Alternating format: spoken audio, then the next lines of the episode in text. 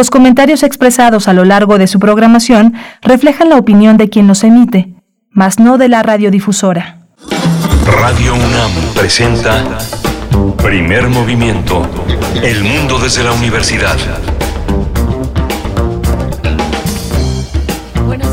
Buenos días del lunes 4 de abril de 2022. Inicia primer movimiento, el espacio matutino de Radio UNAM que transmite en vivo por el 96.1 de la frecuencia modulada, el 860 de AM y durante esta hora también en Radio Universidad en el estado de Chihuahua en el 105.3, el 106.9 y el 105.7 de la frecuencia modulada. Ya son las 7 con 4, 6 con 4 para el estado de Chihuahua en esta en este día, pues que iniciamos con una hora menos que nos una hora que nos ha quitado el cambio de horario. Cuéntenos a ustedes cómo les cae este, este nuevo horario.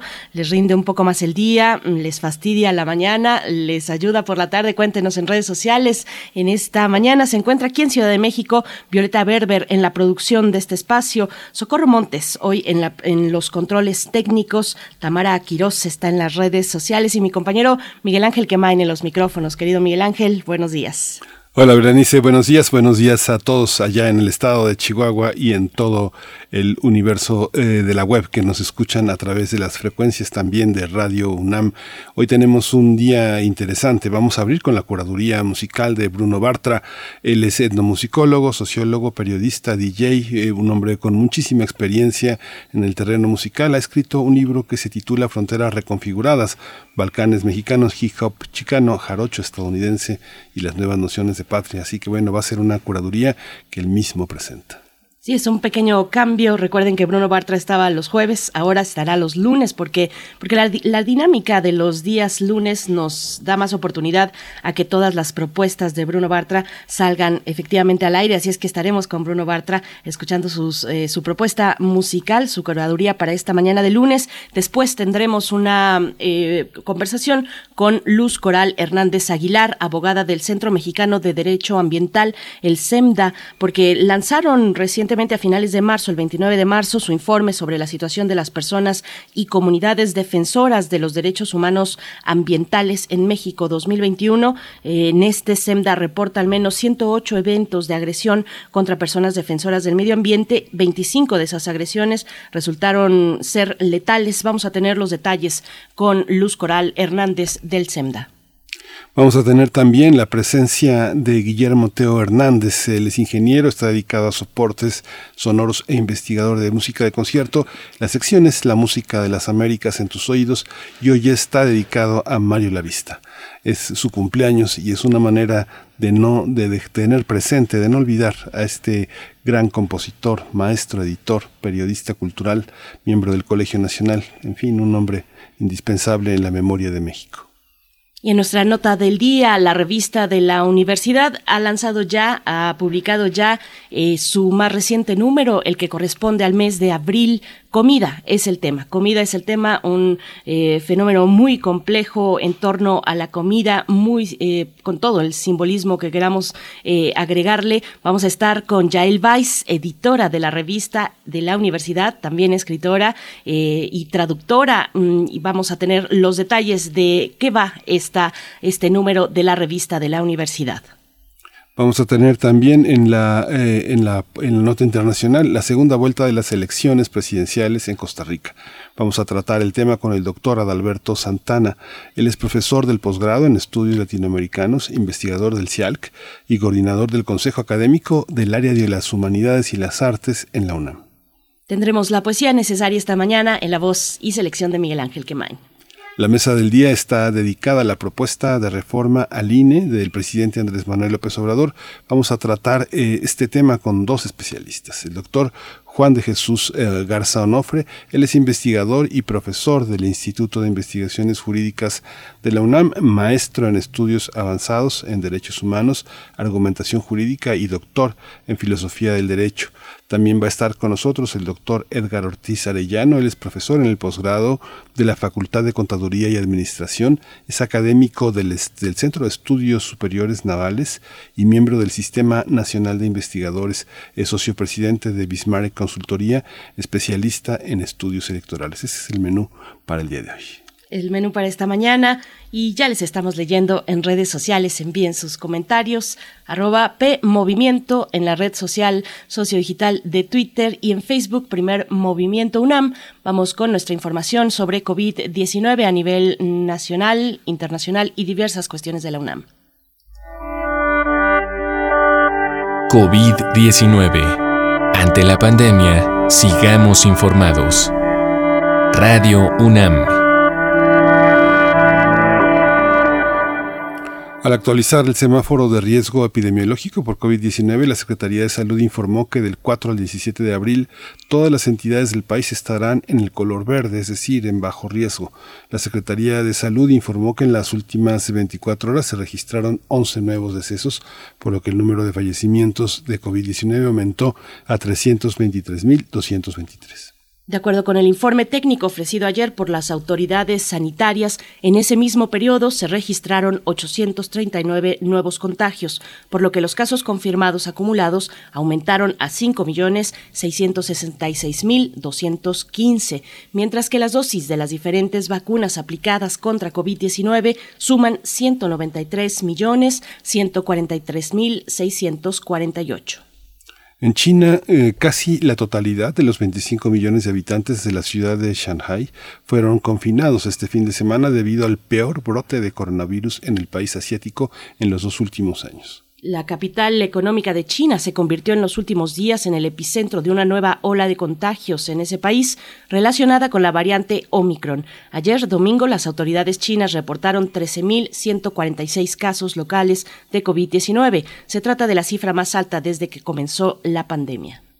En la UNAM, investigadores de nuestra Casa de Estudios participan en colaboraciones internacionales dedicadas a comprender mejor los efectos climáticos en las especies y la presencia de sargazo en los mares. Estos proyectos forman parte de la década de los océanos que inició en 2021 y que son respaldadas por la Organización de las Naciones Unidas y la Organización de las Naciones Unidas para la Educación, la Ciencia y la Cultura, la UNESCO, toda, toda vez que son consideradas clave para tener un planeta más equitativo y sostenible. Hay que señalar que el director del Instituto de Ciencias del Mar y Limnología, Carlos Jorge Robinson Mendoza, así como Vivian Solís Valls, investigadora de esta entidad académica en Puerto Morelos, son los líderes de estas propuestas.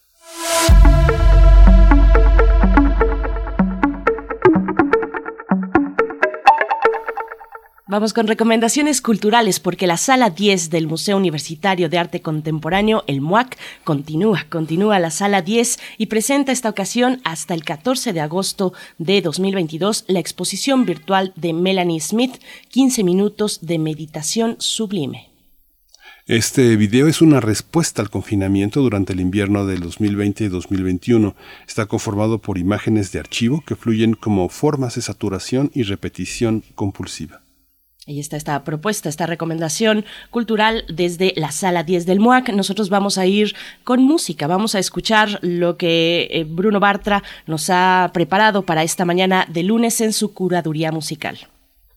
Muy buenos días y muy buen inicio de semana a todos acá en Primer Movimiento. Quisiera recordarles que la semana pasada habíamos iniciado un recorrido de la música africana desde Cabo Verde. Ahora vamos a continuar con ese recorrido y, vamos a seguir precisamente en Cabo Verde. Vamos a escuchar la pieza regadera de María de Barros, que es una interesante fusión entre reggae y coladeira, uno de los géneros pues nacionales, digámoslo así, de Cabo Verde. De ahí nos iremos a escuchar una versión que hizo la, la cantante de Benin, Angelique Joa, Voodoo Child de, de Jimi Hendrix, para posteriormente escuchar una pieza del clásico de, de Paul Simon, de, eh, de Graceland, la pieza I Know What I Know, y después de haber iniciado ese recorrido por otros lugares de África, quizás escuchemos con nuevos oídos, pues ese clásico de Paul Simon, ¿no? Pero bueno, ya a partir de ello, vamos a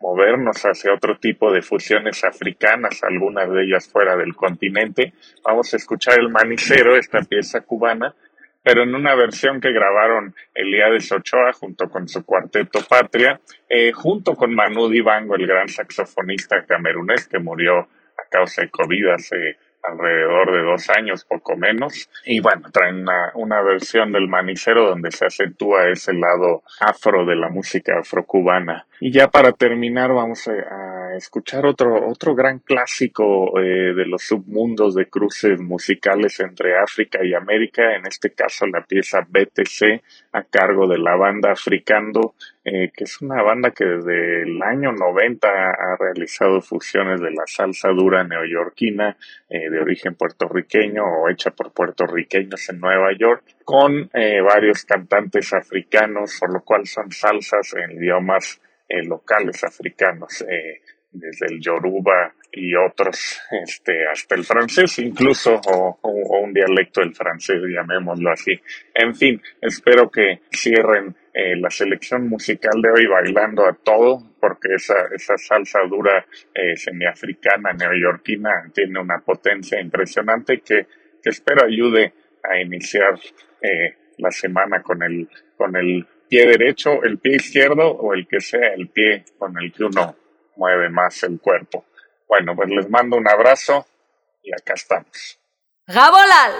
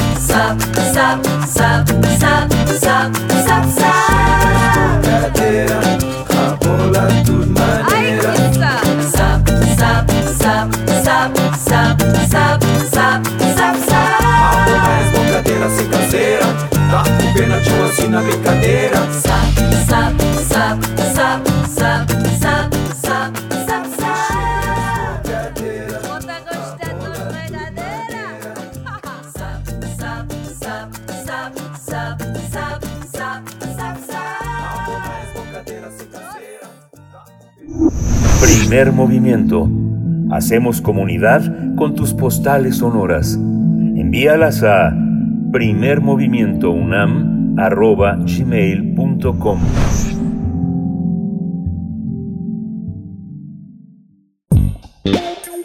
Pensar y accionar sobre nuestra relación con el ecosistema.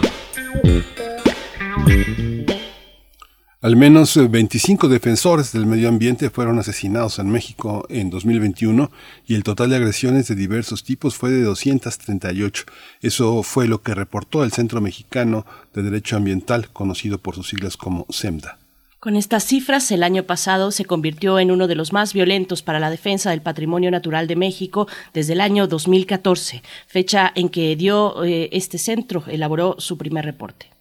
Los estados de Oaxaca, Guerrero, Sonora y Morelos fueron las entidades con el mayor número de agresiones letales contra personas defensoras. También dijo que en el periodo que abarca del 1 de enero al 31 de diciembre de 2021 ocurrieron al menos 108 eventos de agresión contra personas defensoras de derechos humanos ambientales. De acuerdo con el SEMDA, la agresión más común fue la intimidación con 65 registros, seguida por el hostigamiento con 36 registros, así como las amenazas con 31 registros. Hoy vamos a hablar sobre este informe que el SEMDA ha dado a conocer y que aborda la situación de las personas y comunidades defensoras de derechos humanos ambientales. Está con nosotros Luz Coral Hernández Aguilar. Ella es abogada del Centro Mexicano de Derecho Ambiental. Bienvenida, Luz Coral. Buenos días. Hola, buenos días, Miguel Ángel Berenice, buenos días. Gracias, Luz Coral Hernández Aguilar. Bienvenida una vez más a Primer Movimiento. Bueno, siempre estamos eh, dando seguimiento a lo que el SEMDA reporta. Eh, te pregunto para este informe, ¿cuál, ¿cuál fue la situación de agresiones a personas defensoras del medio ambiente y, y cómo hacer contraste con lo que encontramos en reportes anteriores que ustedes han realizado para años anteriores?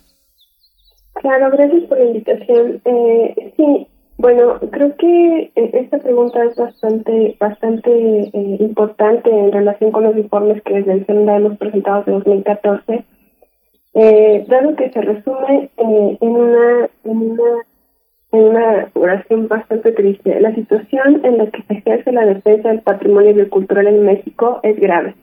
se encuentra llena de riesgos, de violencia e impunidad y lamentablemente la realidad que refleja este informe de 2021 no es nada diferente a la que vimos en el informe 2020 y tristemente tampoco ha mejorado desde 2014 en el que, como, como ya lo dijeron al inicio, el CEMDA inició estos esfuerzos de investigación y documentación. Seguimos documentando casos donde las personas o comunidades indígenas definen sus territorios frente a proyectos llamados de desarrollo sin consultárseles, y respetar sus derechos humanos y frente a su defensa ejerce violencia en su contra, amenazándoseles, intimidándoseles, estigmatizándoseles e inclusive asesinándoseles. Seguimos documentando casos en incremento donde las personas donde a las personas defensoras perdón, se les criminaliza, se les asesina y meses, años después, las familias, amistades, la sociedad mexicana continuamos sin saber qué pasó las personas defensoras siguen exigiendo verdad, justicia y reparación para las víctimas sin obtener respuesta del Estado. En México, ejercer el derecho a defender el derecho a un medio ambiente sano, al agua, a los bosques, la vida, es una actividad de alto riesgo. Luz, ¿cómo, eh, cómo eh, hicieron esta categorización de las agresiones y cómo se articulan? Porque digamos que de la intimidación pues se pasa al hostigamiento y en muchos casos al homicidio. ¿Cómo, cómo articular estos, eh, estos datos, esta diferenciación? ¿Cómo utilizarlo? Claro, la metodología que empleó el SENDA y que se ha empleado desde 2014 nos ha generado esta, esta identificación de las, digamos, agresiones más comunes, que son como las, las que ya precisamente mencionaba al inicio. Durante 2021 documentamos eh, en efecto la intimidación, las amenazas y el hostigamiento como las agresiones más recurridas, pero también pudimos identificar otras como lo fueron la criminalización, las agresiones físicas, el robo, la estigmatización, la eh, desaparición inclusive la probable desaparición forzada respecto a agresiones letales se identificaron eh, tanto casos de homicidio, asesinato porque hubo eh, asesinatos de mujeres defensoras también, pero también pudimos identificar o clasificar eh, casos de probable eh, de probables ejecuciones extrajudiciales. En efecto, hay muchos de los casos donde se identificó que, por ejemplo, el defensor fue primeramente amenazado, eh, amenazado no, una, no en una ocasión, eh, sino en varias ocasiones eh, con otras agresiones como intimidación, y que esto constituye naturalmente actos de hostigamiento y que posteriormente el defensor eh, pudo haber sido desaparecido y finalmente asesinado.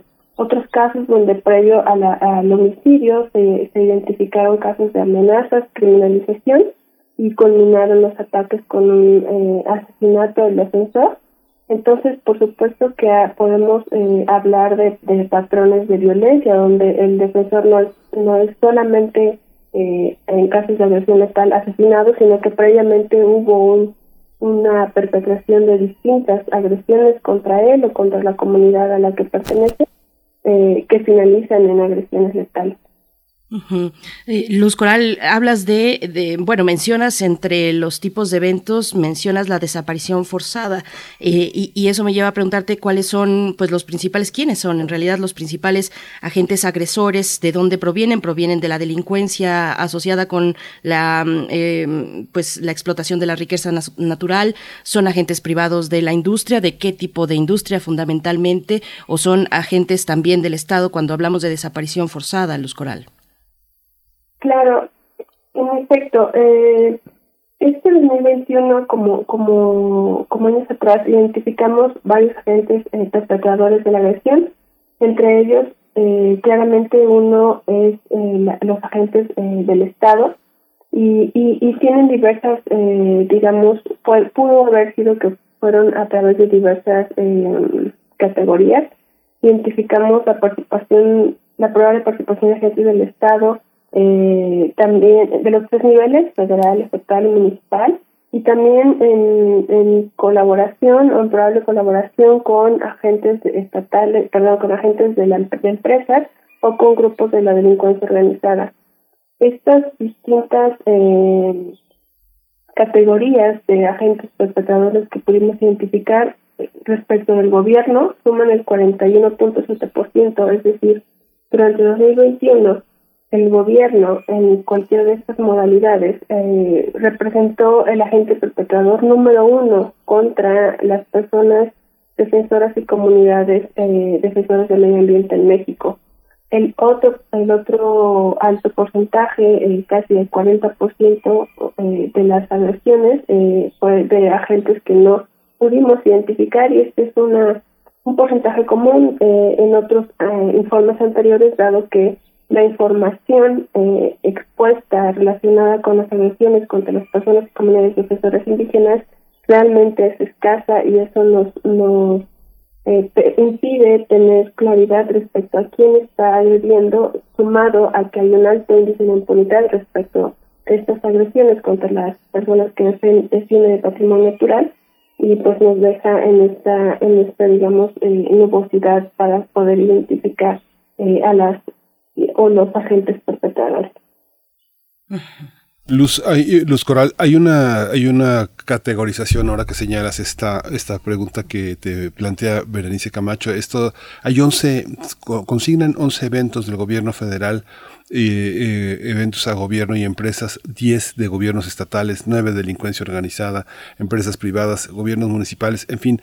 ¿Qué clase de eventos son los que en los que convierten al gobierno federal en perpetrador. ¿Cuáles son y cuáles son los que corresponden a los gobiernos estatales y en qué categorías, cómo se cruzan el, gobierno federal, en qué, en qué rubros es un atacante, es un perpetrador y en qué rubros los gobiernos estatales, qué gobiernos estatales, a cuáles se refieren?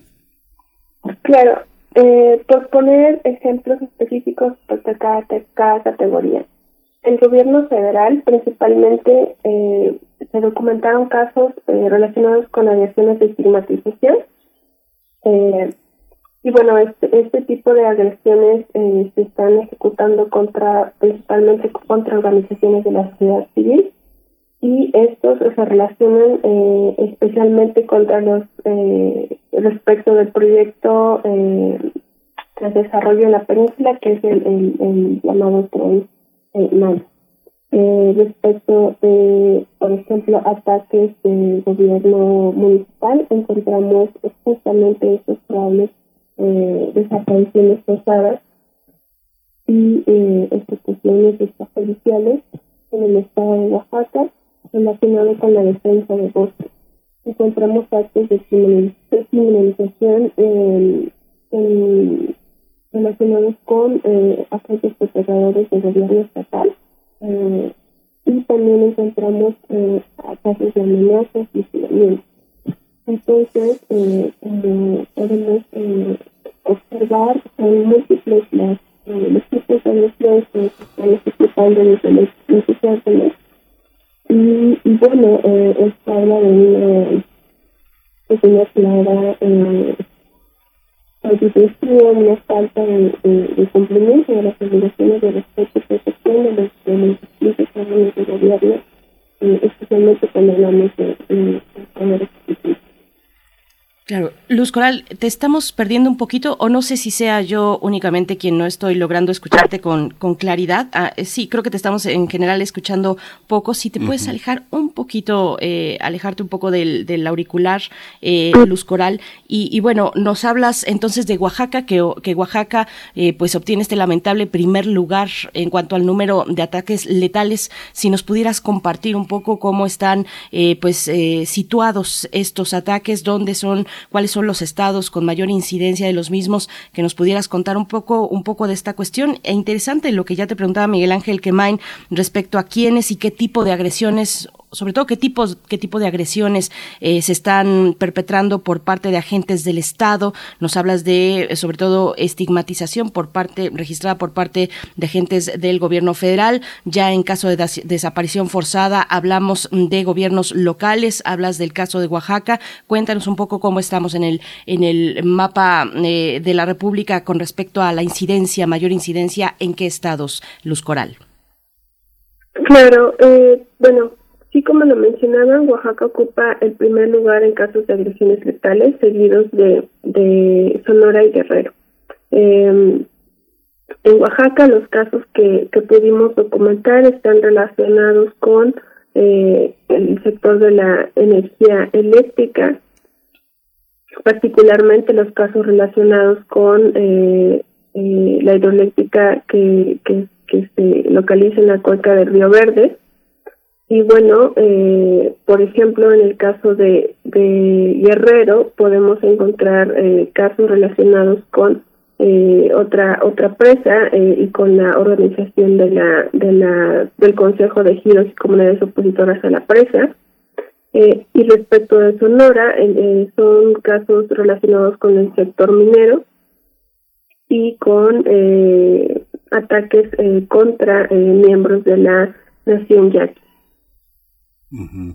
Esta, es, es, interesante conocer esta articulación porque bueno da la impresión de que el gobierno federal como perpetrador con tantos este es fundamentalmente a la estigmatización pero finalmente quienes ponen el dedo en el gatillo es la delincuencia organizada y algunos conflictos de intereses con estados. Cuáles serían eh, Luz Coral, los principales conflictos sobre los que tenemos que atenernos. Hay una estigmatización que, pues, no sé, Eugenio Derbez se debe de sentir muy estigmatizado cuando le dicen que es un pseudoambientalista, pero ¿cómo se da, digamos, esta, este combate eh, ideológico de grupos opositores al gobierno, la gente que no comulga con la cuarta transformación y que de pronto se va de, de repente, decir, les antoja salvar la selva? ¿Cómo se da? ¿Cómo, cómo analizan ustedes? Cómo discriminan los que son verdaderos activistas de los que son parte de la campaña que tienen contra el gobierno o incluso contra gobiernos en los estados que no tienen eh, que no que no ganaron las elecciones en el 21 y que ahora son los enemigos de las administraciones actuales. Cómo cómo distinguirlo cómo como opinión pública como sociedad cómo podemos darnos cuenta de quienes hablan con verdad y con objetividad esa pregunta eh, que haces Miguel Ángel es importantísima y fundamental para la para la para la labor que hace el SEMDA eh, respecto de la metodología particularmente.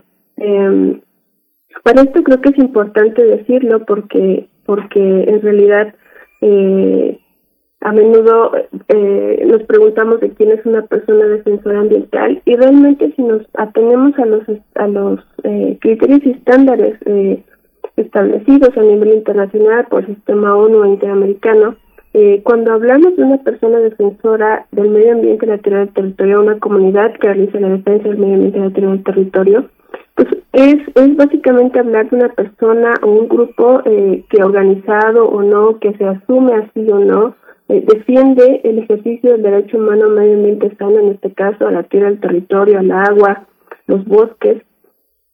Y, y esto como como como como les como les refiero según el estándar no no es importante si la persona o organización o comunidad se asume a sí misma como persona defensora ambiental eh, respecto al caso que señalas eh, de, de las los eh, artistas eh, que se han eh, pronunciado a favor del tren eh, bueno si nos atenemos a este estándar que, que repito es un estándar internacional establecido por el sistema este, de Naciones Unidas pues eh, con independencia de que ellas se asuman o no como personas defensoras están haciendo eh, una labor organizada eh, colectiva mediante el cual están promoviendo están defendiendo el ejercicio de un derecho eh, relacionado con el derecho al medio ambiente sano. Y por tanto tendrían que estar siendo consideradas como personas defensoras eh, del medio ambiente, la tierra y el territorio. Esto que han realizado está, está digamos, no es un periodo que escapa del informe 2021, pero que para efectos eh, específicos tendría que ser eh, consideradas como personas defensoras ambientales. Las agresiones que están documentadas para el caso 2021 respecto, por ejemplo, la entidad de Yucatán, que no figuraba en años anteriores eh, o en, en 2020, eh, son casos de estigmatización sí contra organizaciones como como indignación por poner un ejemplo que eh, ya en varios años se han dedicado a la defensa ambiental y que se han consolidado como una organización defensora entonces eh, sea este el caso de una organización históricamente que se dedica históricamente a la defensa ambiental o sea el caso de una persona que se está manifestando eh, públicamente para promover o defender eh, eh, un, bosque o una selva, eh, es importante tener claridad respecto de a, a, quién se le debe reconocer como defensor ambiental, pero especialmente eh, el Estado y las instituciones eh, tener claridad respecto, o conforme a este estándar respecto de a quién deben proteger y a quién deben respetar eh, los derechos como persona defensora de derechos humanos o persona defensora del medio ambiente sano. Y, y, y en, en ese sentido eh, especialmente derivado de los de las obligaciones de Escazú que se ha eh, sumado al bloque de constitucionalidad a partir del año pasado 2021 precisamente eh, pues garantizar un entorno seguro para la defensa y garantizar un entorno seguro para la defensa parte eh, importante de esto es precisamente no estigmatizar. Pues Luz Coral, seguimos en esta charla contigo ya acercándonos al cierre. Eh, te pregunto, bueno, mmm, sobre el comportamiento comparativo respecto a homicidios específicamente. ¿A qué actividades eh, se asocian estos eventos? Pues, eh, pues mucho más, por supuesto, completamente graves. ¿dónde, ¿Dónde se concentran? ¿Quiénes son los principales perpetradores de homicidios a personas defensoras de, de, de derechos ambientales? Luz Coral. Claro, eh, respecto a las agresiones letales es, es sumamente complicado, como, como en general las agresiones que hemos documentado en el eh, pero especialmente respecto a las agresiones letales es eh, especialmente complicado poder eh, tener claridad respecto del agente agresor específico, eh, más allá de, de tener probabilidades. Por ejemplo, eh, de las de las 25 agresiones letales, al menos en tres, se documentaron elementos para suponer que se trata de eh, probables ejecuciones extrajudiciales, de los cuales dos ocurren en el estado de Oaxaca y se relacionan con eventos en los cuales presumiblemente el agente agresor eh, es eh, un eh, es, de parte del gobierno municipal. De los otros casos se tienen elementos, por ejemplo, para decir que presumiblemente participaron agentes de la delincuencia organizada, pero en la mayoría de los casos no podemos contar con elementos para presumir ninguna categoría del agente del agresor. Es por eso que las agresiones letales suman un gran número del porcentaje del cerca del 40% de los agresores eh, no identificados. Eh, pues muchísimas gracias, eh, eh, Luz Coral Hernández Aguilar, abogada del Centro Mexicano de Derecho Ambiental, la SEMDA. El próximo año cumplen 30 años ya trabajando este conjunto de abogados por el medio ambiente. Les agradecemos mucho que compartan esta información. Yo creo que es, es, es vital. La metodología es muy, muy rica y el alcance también enorme. ¿Cómo le hacen? Pero bueno, ya nos ya nos este, estarán compartiendo también otras publicaciones. El sitio de SEMDA es riquísimo en publicaciones, están diferenciadas por las distintas problemáticas. Creo que es una gran contribución al estudio para eh, defender a los defensores del medio ambiente. Muchas gracias, Luz Coral. Gracias a ustedes por la invitación. Un gusto. Gracias, gracias Luz Coral Hernández Aguilar, abogada del SEMDA. Y bueno, pues sí, semda.org.mx, ahí encontrarán, encontrarán este informe, el informe completo y también una presentación, una, eh, un informe resumido de este que se titula eh, precisamente el informe sobre la situación de las personas y comunidades defensoras de los derechos humanos ambientales en México 2021 que realiza el SEMDA, el Centro Mexicano de Derecho ambiental. Nosotros vamos a hacer una pausa musical. Está a cargo de Angelique Kidjo, Voodoo Child. Es la canción que nos propone esta mañana Bruno Bartra en su curaduría musical.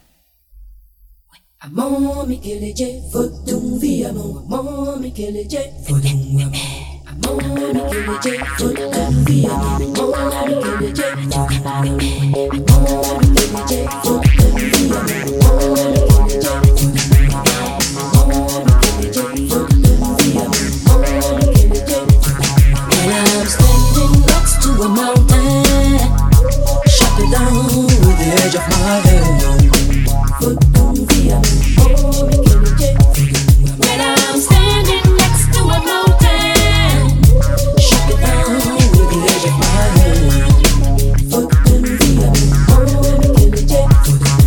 Pick up the pieces and make an island.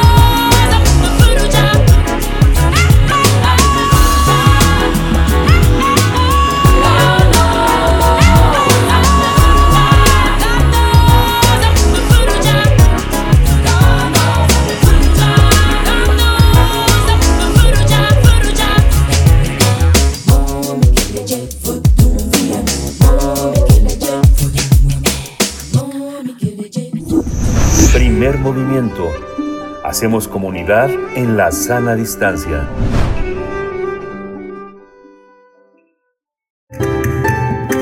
La música del mundo desde México. 7 con 43 minutos, la hora del centro y el momento en el que presentamos a Teo Hernández, ingeniero dedicado a soportes sonoros e investigador de música de concierto, para hacer eh, un recordatorio del legado de Mario Lavista en su cumpleaños, que fue el día de ayer, 3 de abril, nació en Ciudad de México en 1943 y estábamos el año pasado, en noviembre, precisamente, pues lamentando su partida y lo hicimos también contigo, Teo Hernández. ¿Cómo estás? Buenos días. Buenos días, Berenice Miguel Ángel. Efectivamente, estamos en, en una celebración que podríamos llamar agridulce, ¿no? Porque Mario Lavista eh, murió el 4 de noviembre de 2021 y él eh, nació el 3 de abril de 1943. Entonces, ahorita de alguna forma estamos festejando eh, su cumpleaños, pero al mismo tiempo lo estamos recordando eh, su, su reciente partida. Eh, en sí, ¿por, qué, ¿Por qué hablar de, de Mario Lavista? No, Mario Lavista es de estas personas, de esos personajes que no se pueden abarcar eh, de, de una forma completa pensando él en un solo tipo de, de, de enseñanza. Él no solamente fue un, un gran compositor, sino también fue una persona que, que dio mucho a la cultura. Él trabajó como, como editor, por ejemplo, de la revista Pauta, él dio clases, dio conferencias, un, un, verdadero hombre eh, amplio, ¿no? Del, del Renacimiento y además como compositor, bueno, qué decirlo, ¿no? Él fue miembro del colegio del colegio nacional. Pero bueno, para hablar un poquito de, de él y, de recordarlo, decir que él, bueno, comenzó sus estudios podríamos llamarlo un poco un poco tarde a los nueve años no con su, eh, su primera maestra de, de piano fue Adelina Benítez y, y a los 17 años ya decidió entrar al, eh, al eh, dedicarse totalmente a la, a, la, a la música y fue al Conservatorio Nacional de Música. No hay que olvidar que, que su tío Raúl Lavista, un, uno de los compositores más importantes de cine, del cine nacional, eh, pues lo ayudó, lo apoyó. Él decía que visitar su biblioteca y su discoteca eran una experiencia, eh, una gran experiencia él lo comentaba, decía, bueno, es que mi tío fue una de, estas grandes influencias. El tío también, de alguna forma, Raúl Avista, es una persona, es un personaje que hay que descubrir, porque hizo muchísimo para, para el cine mexicano, con una, con una música de, de gran calidad, ¿no? Entonces él, él fue a, a al Conservatorio Nacional de Música, donde le dijeron que ya estaba demasiado grande. Y entonces, eh, pues él desilusionado, dijo, bueno, ahora qué voy a hacer, fue con una amiga, le platicó a la amiga, eh, oye, mira, estoy tratando de entrar al conservatorio, me dicen que ya estoy muy grande, dice, no te preocupes, yo te voy a presentar con, con Carlos Chávez. Entonces va con Carlos Chávez y Carlos Chávez lo escucha y le dice, mire muchachito, usted toque el, el piano, eh, eh, póngase a estudiar, póngase a estudiar con fulanito, fulanito, fulanito, y luego me viene a ver. Entonces él estudia, estudia con Héctor Quintanar, por ejemplo, este, y un, buen tiempo, y cuando termina ese tiempo se presenta y le dice, muy bien, métese al Conservatorio Nacional de Música, pero eh, al taller de composición de Carlos Chávez, ¿no? Donde están, por ejemplo, Carlos Chávez, está Rodolfo Alter, y y ahí llevan las enseñanzas de, de, Carlos Chávez, que son unas enseñanzas diferentes, porque lo que hace Carlos Chávez es enseñar a los, a los alumnos a partir de la imitación de eh, la música de los grandes compositores. Entonces es una taller, un, un taller en el sentido, eh, digamos, renacentista del término, ¿no? No son clases a las cuales, a las cuales las personas vayan. Entonces, él se desarrolla ahí y tiene, por lo tanto, una, una visión muy amplia de lo que, de lo que es, de lo que es la música. Él, como él mismo lo dice, él eh, aprende el oficio de composición en este, en este taller. Y ya después, bueno, pues viaja, viaja a Francia, eh, toma clases en la Escuela Cantorum de París con Jean Etienne Marin, eh, en Colonia, en Alemania, también toma clases con Stockhausen, él con el ensamble Juanta, que, que es con Nicolás Echavarría, Fernando Baena y Juan Rejón, hacen un, un uno de los primeros grupos que se dedican a la improvisación en México y le llama muchísimo la atención lo que tiene que ver con las técnicas extendidas de composición. ¿Qué son las técnicas extendidas de composición?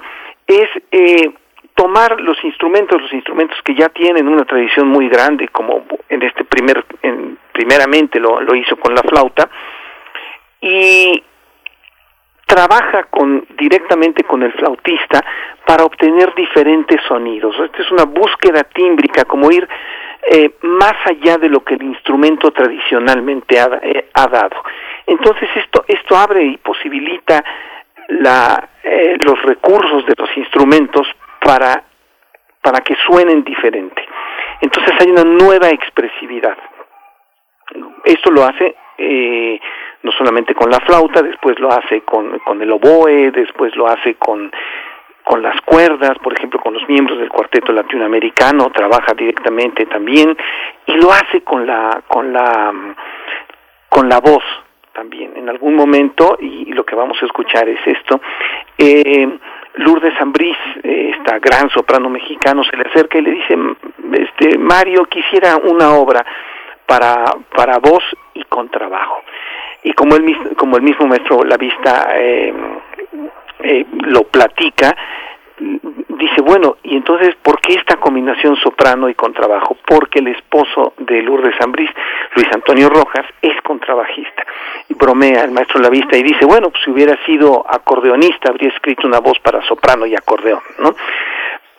Y, y, y el resultado es algo verdaderamente fantástico, porque es una, una obra en la cual eh, él apela al- a, los diferentes recursos que tiene la voz, y de hecho inventa, inventa recursos. Y bueno, quisiera decir que eh, en la Fonoteca Nacional eh, vamos a tener una sesión de escucha dedicada a, a Mario Lavista este martes 5 de abril a las 7 a las 7 pm, Francisco Sosa 383 y estamos muy contentos porque es de las primeras sesiones que se tienen presenciales, o sea, la gente va a poder asistir ahí. En esta sesión vamos a pasar algunos alo- algunos videos de Ana, Ana Alonso, una, una académica, esto muy eh, muy dedicada a la, a la vida de, y obra de Mario Lavista.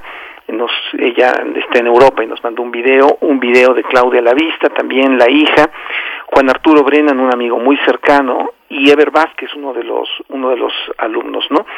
Y eh, además eh, mencionar que el, el maestro Lavista, cuando ya estaba enfermo, eh, al final decidió que sus varios de sus eh, soportes sonoros estuvieran resguardados en la Fonoteca Nacional. Entonces, eh, en estos en estas cintas de carrete que en un momento en un momento tuvimos gracias gracias a él, descubrimos una una grabación de una pieza rarísima se llama Alme de 1971 hecha para sintetizador. Eh, esto va a ser un estreno que lo vamos a tener ahí en, el, eh, en, esta, en esta sesión de escucha. La sesión de escucha también puede ser eh, escuchada a través de los canales de la Fonoteca. Métanse al Facebook de Fonoteca Nacional y ahí va a aparecer la liga el, el, el mismo, el mismo martes, ¿no? Eh, pues qué decir, a mí me gustaría que escucháramos la, la obra, eh, esta obra que yo les comentaba para, para soprano y, y contrabajo, eh, en, la, en la grabación justamente Lourdes Ambrís y Luis, eh, Luis Antonio Rojas, eh, basada en, en un salmo, ¿no? Eh, es, es una cosa muy rara porque le pide a la soprano que haga, que haga a veces este cosas con la voz y con la garganta que, que van un poco más allá del canto tradicional. Es una obra escrita para, repito, para soprano con trabajo y crótalos. Los crótalos los va tocando la misma soprano Lourdes Ambrís. Pues qué, qué, qué maravilla y gracias por traer esta mañana el legado, el legado de Mario Lavista y qué oportunidad, qué buena oportunidad que desde la Fonoteca Nacional podamos tener mañana, el día de mañana a las 7 pm, la sesión de escucha de manera presencial. Eh, te agradecemos, Teo Hernández. Vamos a escuchar lo que más podamos de esta propuesta, esta obra para voz y contrabajo de Mario Lavista y pues te agradecemos como siempre. Nos encontramos el próximo lunes contigo. Muchas gracias a ustedes, muchas gracias a todo el equipo de Primer Movimiento y bueno, pues un abrazo. Muchas gracias, Teo.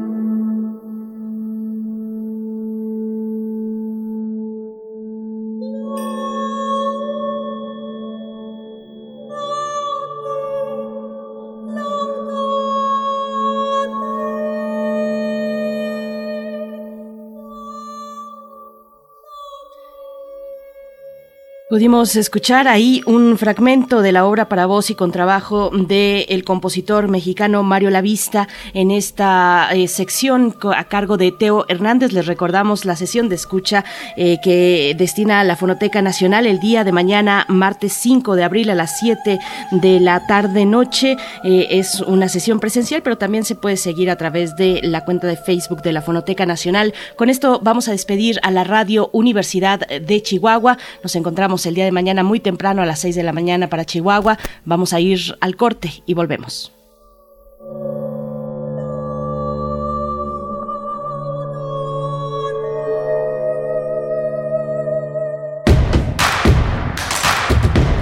Síguenos en redes sociales. Encuéntranos en Facebook como Primer Movimiento y en Twitter como arroba PMovimiento. Hagamos comunidad.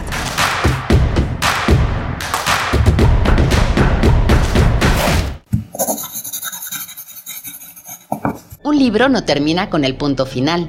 No es solo la escritura y la corrección. Hay mucho más que un proceso creativo o un arranque de inspiración. Las palabras encierran conocimiento y cultura, pero también gustos y texturas. Los invitamos a probar los sabores y los saberes del lenguaje. Eso, todo eso es lo que saben las palabras. Saben las palabras, el amor por el lenguaje en todas sus presentaciones. Con Laura García, todos los lunes a las 18.30 horas, retransmisión sábados a las 17 horas por el 96.1 de FM y el 860 de AM. Solo por Radio UNAM. Experiencia sonora.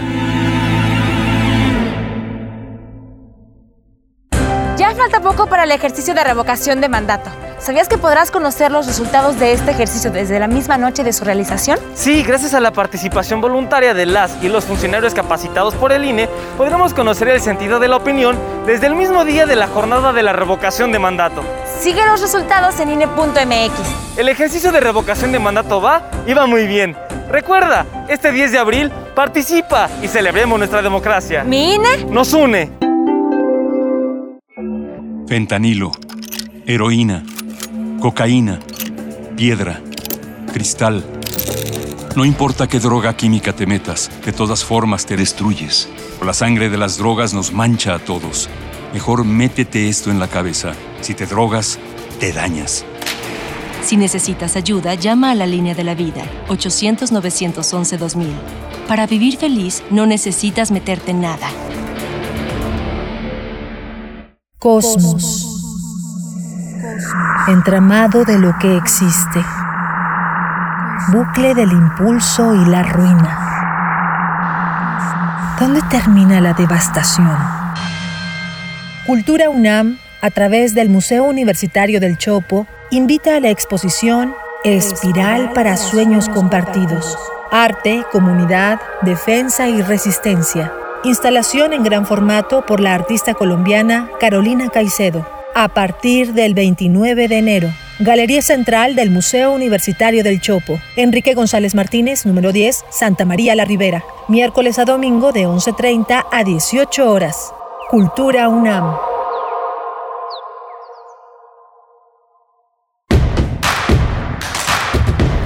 Encuentra la música de primer movimiento día a día en el Spotify de Radio UNAM y agréganos a tus favoritos.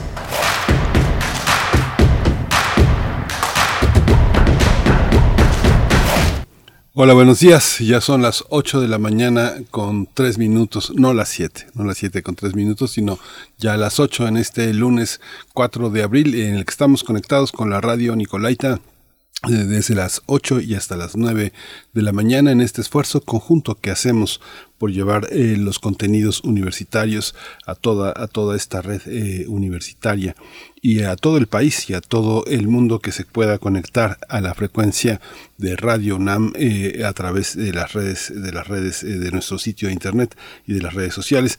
Hoy estamos eh, en esta producción, Frida Saldívar en la producción ejecutiva, en mi, mi compañera Violeta Berber en la asistencia de producción y en la conducción Berenice Camacha. Querida Berenice, buenos días. Buenos días, Miguel Ángel Quemain. También se encuentra en cabina aquí en Ciudad de México Socorro Montes en los controles técnicos. Les damos la bienvenida a esta segunda hora de transmisión. eh, hoy, lunes 4 de abril, donde nos han robado una hora, nos han quitado una hora en el horario. Y pues sí, se hace, se hace complicado.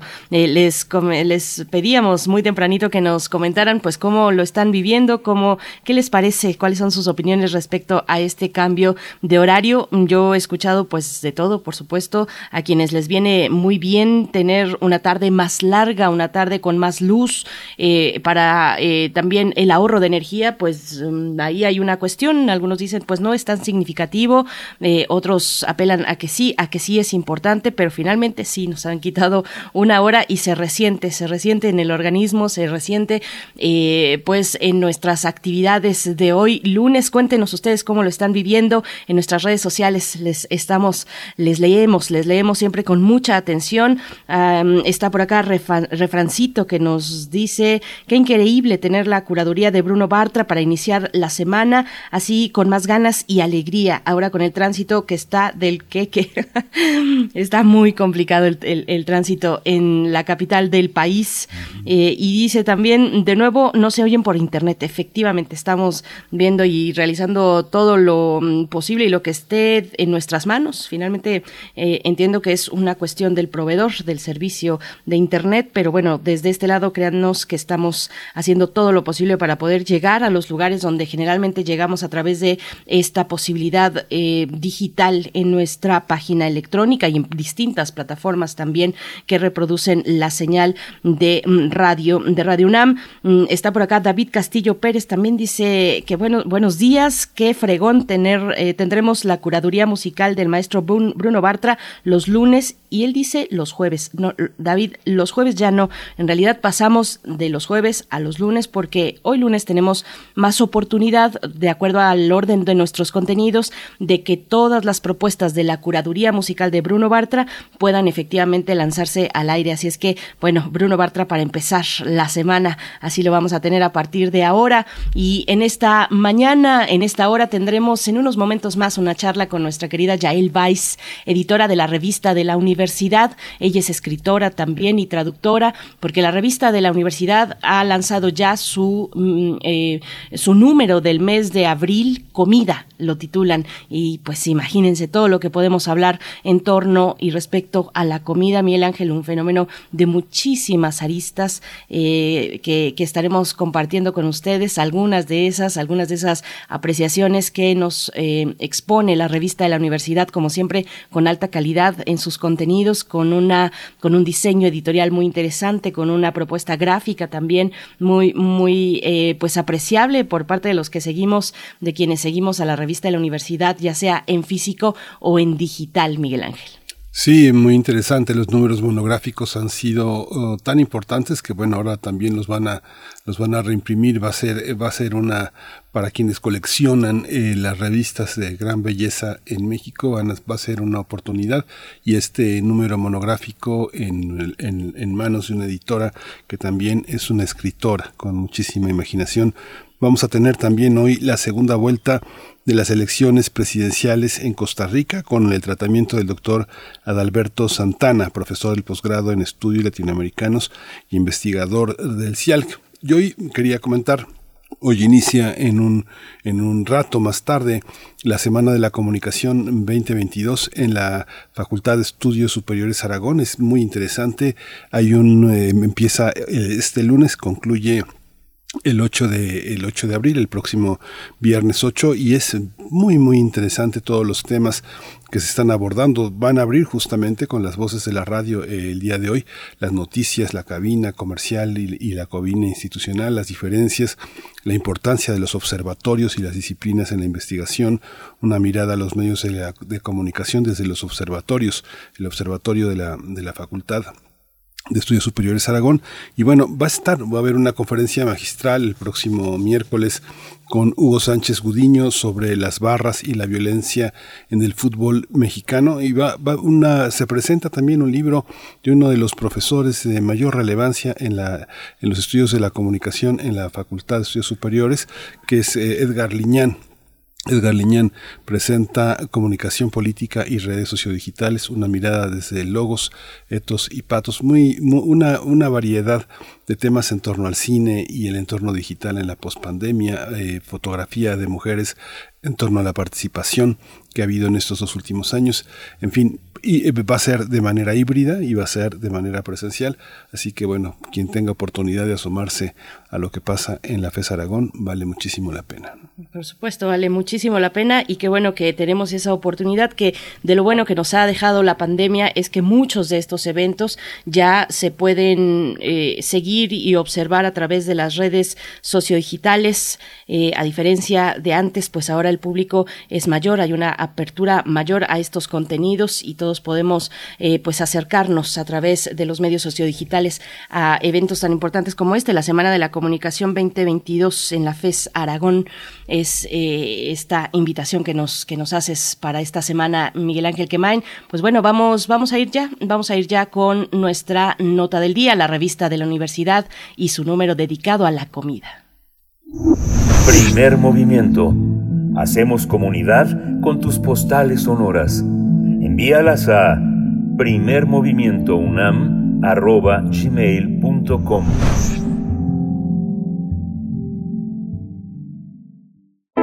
Nota del día. Eh, con un tiraje de 4.000 ejemplares, la revista de la Universidad de México, cuya versión electrónica se envía a más de 5.000 personas y su página contiene una cantidad de visitas que supera los 170.000 suber- cibernautas al mes, prepara y publica ya su número 46 correspondiente a abril y es nada menos que sobre la comida. En este 2022 y a dos años de trabajar a distancia debido a la emergencia sanitaria por COVID-19, el equipo de la revista de la Universidad de México busca acercar al público con la publicación El origen de tu comida, con la participación de Leonora Millán. En ese trabajo explica que la industria alimentaria borra el origen de la comida, por lo que se desconoce de dónde viene la fruta, es decir, si viajó miles de kilómetros en vehículos contaminantes o si le pusieron pesticidas que acabaron con el entorno. Esta información también es importante para rastrear si talaron bosques para alimentar a la vaca que finalmente te comes. Por ello destaca la importancia de conocer el origen de la comida. La editora de esta importante publicación, Yael Weiss, señala que la intención de la revista de la universidad tiene como objetivo reencontrarse con los lectores tras dos años de pandemia, por lo que recientemente se reimprimieron los 45 números publicados desde hace un lustro, cuando en septiembre de 2017 apareció el primer título temático de la nueva época dedicado a la identidad. Vamos a conversar sobre este número reciente de la revista de la universidad y está con nosotros eh, Yael Weiss. Ella es escritora, editora, traductora y bueno, es editora de la revista de la Universidad de México. Yael, bienvenida, buenos días. Muy buenos días, Berenice, Miguel Ángel. Estoy escuchando el programa que tienen hoy, bueno, todos los temas que van a tratar y creo que ya no me voy a poder despegar de Radio UNAM hasta el final Así del debe ser, programa. así debe ser, Yael. Perfecto.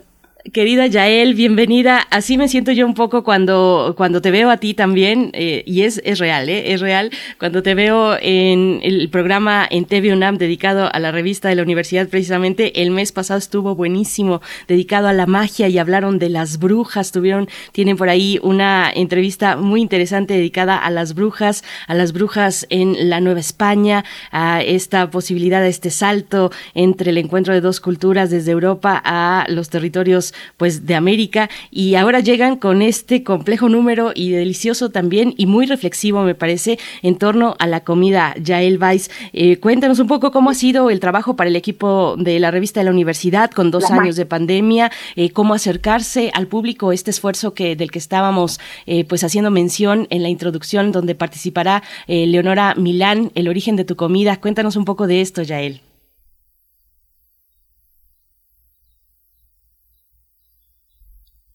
Creo que no sé si yo si soy yo eh, que estoy perdiendo a Yael, querido Miguel No, Ángel. no lo escuchamos, No, no, ¿verdad? escuchamos, no. No le estamos Yael, ¿andas por ahí?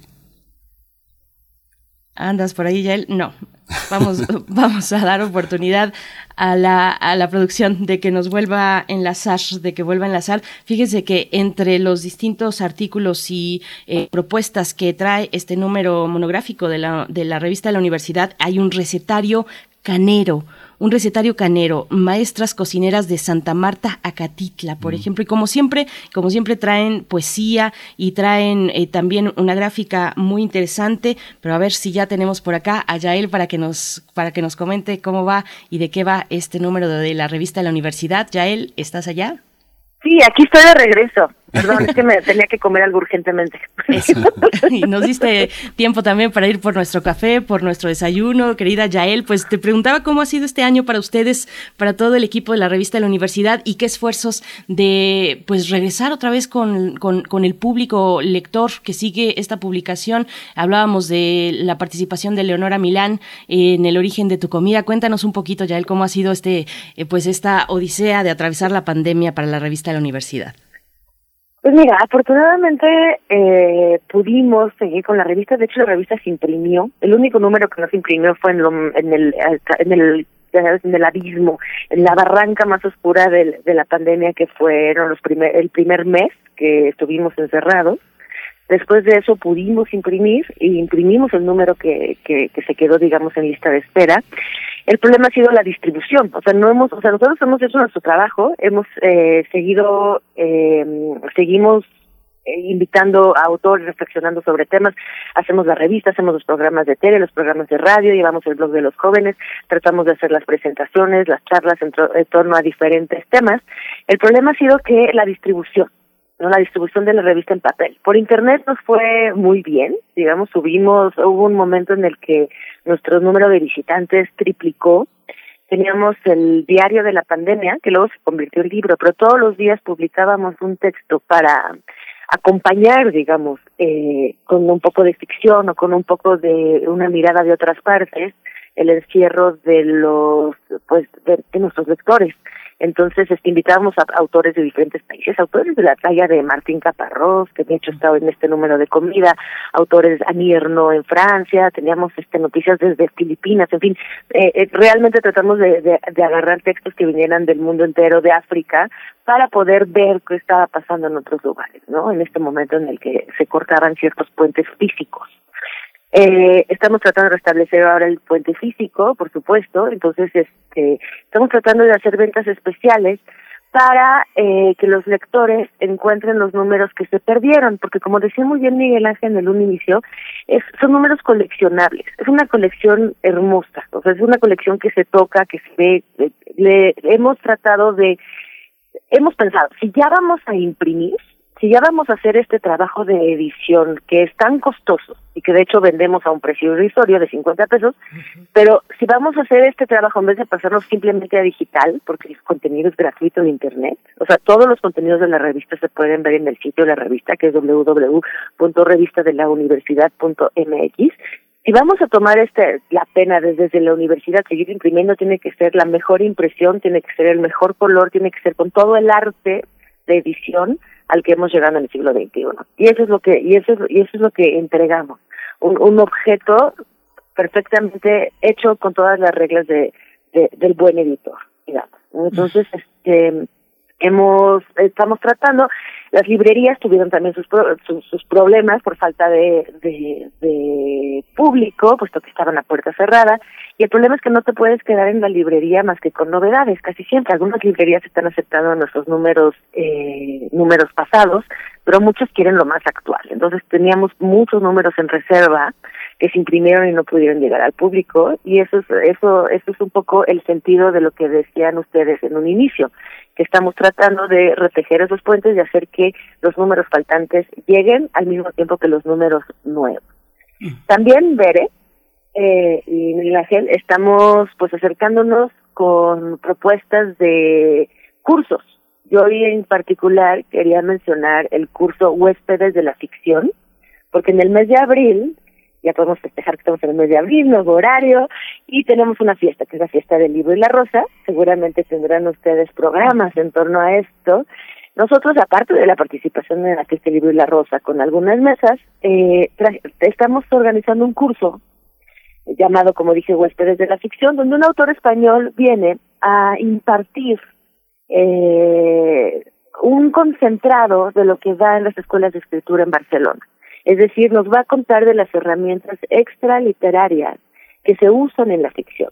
Eh, que sea arquitectura, que sea el juego, que sea el documental, que sea el periodismo, en fin, diferentes herramientas, cada una de estas es un huésped de la ficción, diferentes herramientas que sustentan, ¿no? Eh, que son el armazón a veces de un relato ficticio, de un relato de ficción. Entonces, eh, este curso cuesta solamente 500 pesos por los cinco días, sucede durante la fiesta del libro y la rosa, empieza un poquito antes porque son cinco días, es en, es en Ciudad Universitaria y para este, participar en este curso simplemente, eh, bueno, hay que ser mayor de edad y hay que escribir un, a contacto arroba revista de la universidad punto mx y decir me interesa participar, eh, mandar una identificación que compruebe la mayoría de edad simplemente y eh, una carta de motivos, bueno, una un escrito de motivos que puede ser de una línea, ¿eh? puede ser me interesa tomar este curso porque soy escritor o me interesa tomar este curso porque soy crítico literario, lo que ustedes quieran. Entonces, pues quería hacer esta invitación al auditorio y decir que eh, cerrábamos la convocatoria hoy, pero estará vigente hasta el próximo viernes. Qué, qué, qué, interesante y qué, qué de periferias tan, tan interesantes para, para la revista. Fíjate, Yael, que yo leí tu, el, el, texto que publicaste, que es muy interesante porque tiene eh, muchas, eh, expresa muchas de las contradicciones que vivimos en torno a la comida, que una de ellas es eh, el contraste entre lo que está en oferta eh, para poder eh, para poder consumir y la y el tema del deseo de mantener una especie de apariencia lejos de la obesidad, cerca de la salud y al mismo tiempo fuera de las apariencias también este sentirse sentirse bien con, con uno mismo, el tema también de las infancias que todo el tiempo está para mujeres, no sé, mujeres jóvenes como ustedes dos, como Berenice y como tú, que, que de Ay, pronto pueden tener, pueden tener cerca un mundo infantil muy amplio en el que los niños en las fiestas todo el tiempo consumen una cantidad de dulces. Hay canti una cantidad de dulces de- y dependiendo también del código postal, hay este, pero todos son dulces, todos son azúcar, más refinadas, más, eh, más bonitas, empaquetadas, pero ¿cómo convivir con esa con esa parte hay que decir que tu artículo se llama La ventana al bosque, ¿no? Que parece que parece muy inocente el título, pero es muy complejo en el sentido del mundo de contradicciones que alberga. ¿Cómo vivimos la, comida? Pues eh, de manera conflictiva, desafortunadamente. Eh, creo que eh, si bien hemos terminado, por lo menos, digo, ni siquiera hemos terminado con el tema del hambre. Cuando el, tema del, cuando hay hambre, el tema dominante es cómo llenar el estómago, ¿no? Por supuesto. Eh, una vez pasado ese ese tema, pues nos encontramos con una cantidad de conflictos a la hora de consumir nuestros alimentos. Lo que tú mencionas eh, sobre las infancias, bueno, este relato en efecto retoma retoma figuras de adolescentes, el relato que publico en este número de comida de la revista, eh, son adolescentes que en efecto desean desean la comida y al mismo tiempo desean no no no comerla para no subir de peso, es algo que que, que ha estado en nuestra civilización por muchísimo tiempo y sigue porque en efecto lo que la sobreoferta todo el tiempo nos están tentando con eh, imágenes de dulces, de helados, de eh, comida chatarra. Eh, ¿Cómo, en qué momento dejamos de eh, tener una alimentación sana y balanceada? Recuerdo cuando pues se decía, vámonos a dar una vuelta y vamos por un helado, era como como la, la, la, la caminata del domingo, ir hasta el pueblo. El helado era lo, lo, lo excepcional. Hoy en cualquier momento sales de la oficina a comer y te compras un helado, porque pues ¿por qué no? Y te compras el postre y te compras, o ay, un- tengo un antojito, y o sea, la, la sobreoferta está en cada paso que das, la sobre, eh, y, y la, la- las imágenes de la comida están en todas partes, porque nos descubrimos que es un negocio, un negocio pues millonario, ¿no? El azúcar, el, el, el, el, lanzar a la gente a cubrir sus, la gente que ya perdió como una tradición culinaria que viene de las abuelas, de las madres, o el hecho de poder cocinar en casa, tener ese tiempo, la liberación de las mujeres, o sea, estoy ahorita, perdón, paréntesis, estoy haciendo así un, un, un- una gran alocución con varios temas, pero todos estos temas se tratan en la revista, ¿no? Desde la, desde la ética de lo que comemos. Hay un texto muy interesante, para retomar lo que estoy diciendo, de mm, este David Beitelman, que dice justamente, no deberíamos de, com- no hay que comer lo que tu abuela no diría, eso es comida. Supongo que tu abuela no diría que es comida, este, pues no sé, un Sunday de McDonald's, ¿no? Eso no es comida. Entonces, eh, estamos confrontados a un exceso, a una sobreexplotación del deseo y de las emociones que no, que, que tratamos de cubrir con comida. Y yo creo que esto va para peor, ¿no? Porque el futuro se anuncia un poco difícil en cuanto a recursos y la comida barata es la que la que la que tenemos frente a o sea es la, es la más redituable la comida barata la que engorda la que no es sana la que produce diabetes la que produce obesidad no la comida que no tiene eh, que no sale de la cocina de tu casa ni de la cocina de nadie, sino de simplemente de industrias que están cada vez tratando de hacer todo más sintético. Desde la carne tenemos también un artículo sobre eso, ¿no?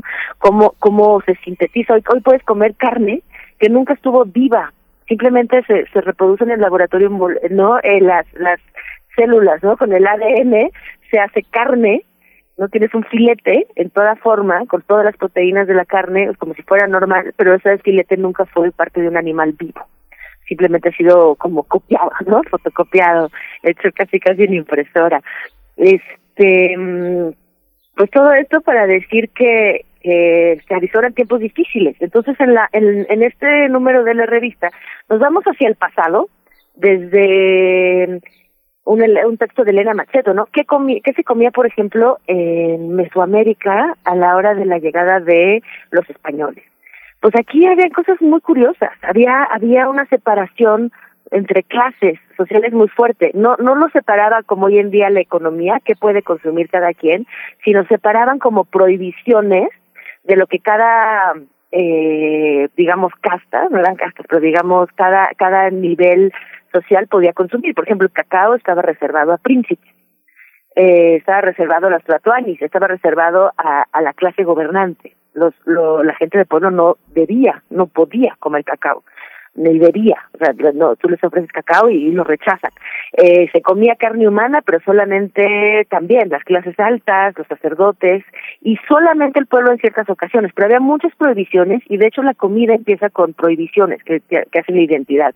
En todas las religiones se prohíben ciertas cosas, ya sea por clases sociales, ya sea por periodos de tiempo, ¿no? Este, aún nos quedan nosotros, ¿no? La, la época, me parece que es cuaresma, ¿no? Cuando no se come pescado. En fin, este, hay, hay cierto orden, no es como, de hecho hoy estamos justamente en el desorden, es todo lo que sea, toda la comida que queramos en cualquier momento, ¿no? Y está ahí a un clic, o sea, que se te antoja un poco de sushi, pues faltaba más. Sushi japonés, por favor, en mi casa en media hora es es es alucinante eh, en qué en dónde perdimos la medida del de, del ritual no de verdaderamente de, de ancestral digamos de la comida.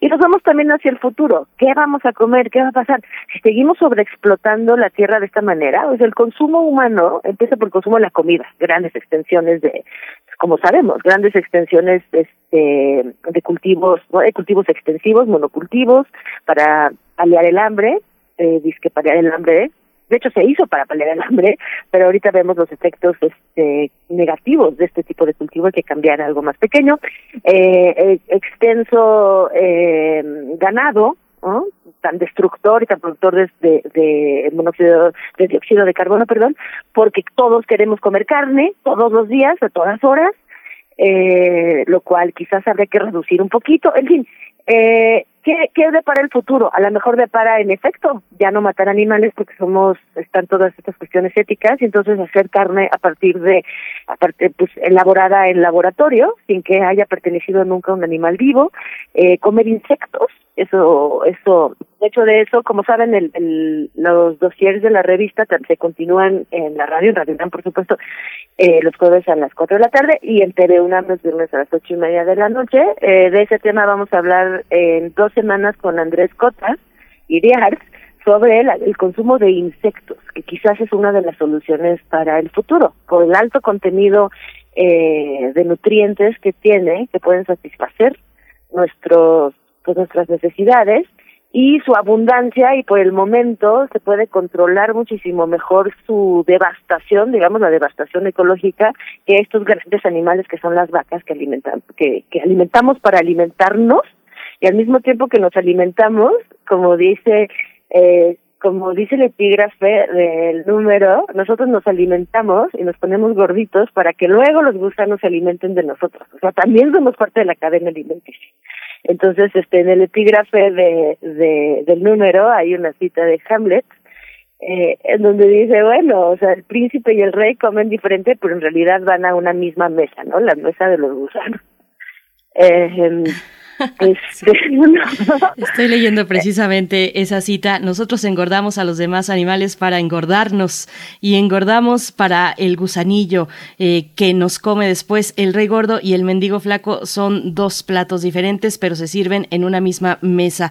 Eh, pues esta manera de iniciar con la revista de la universidad en este número dedicado a la comida, donde hay pues en escenarios encontrados también. Ya él eh, hablas de la abundancia, por supuesto, de la sobreoferta que vivimos en, en, en, centros urbanos, claro está, pero encontramos otros escenarios donde la norma es la escasez, como el caso de la prisión, de las cárceles, y hay eh, una, eh, pues precisamente una entrega dedicada a las maestras cocineras de Santa Marta, Acatitla, eh, ¿qué, qué lejos están esos panoramas de la abundancia de una cocina penitenciaria donde, bueno, de entrada a la, a la cocina, a la comida se le conoce como rancho.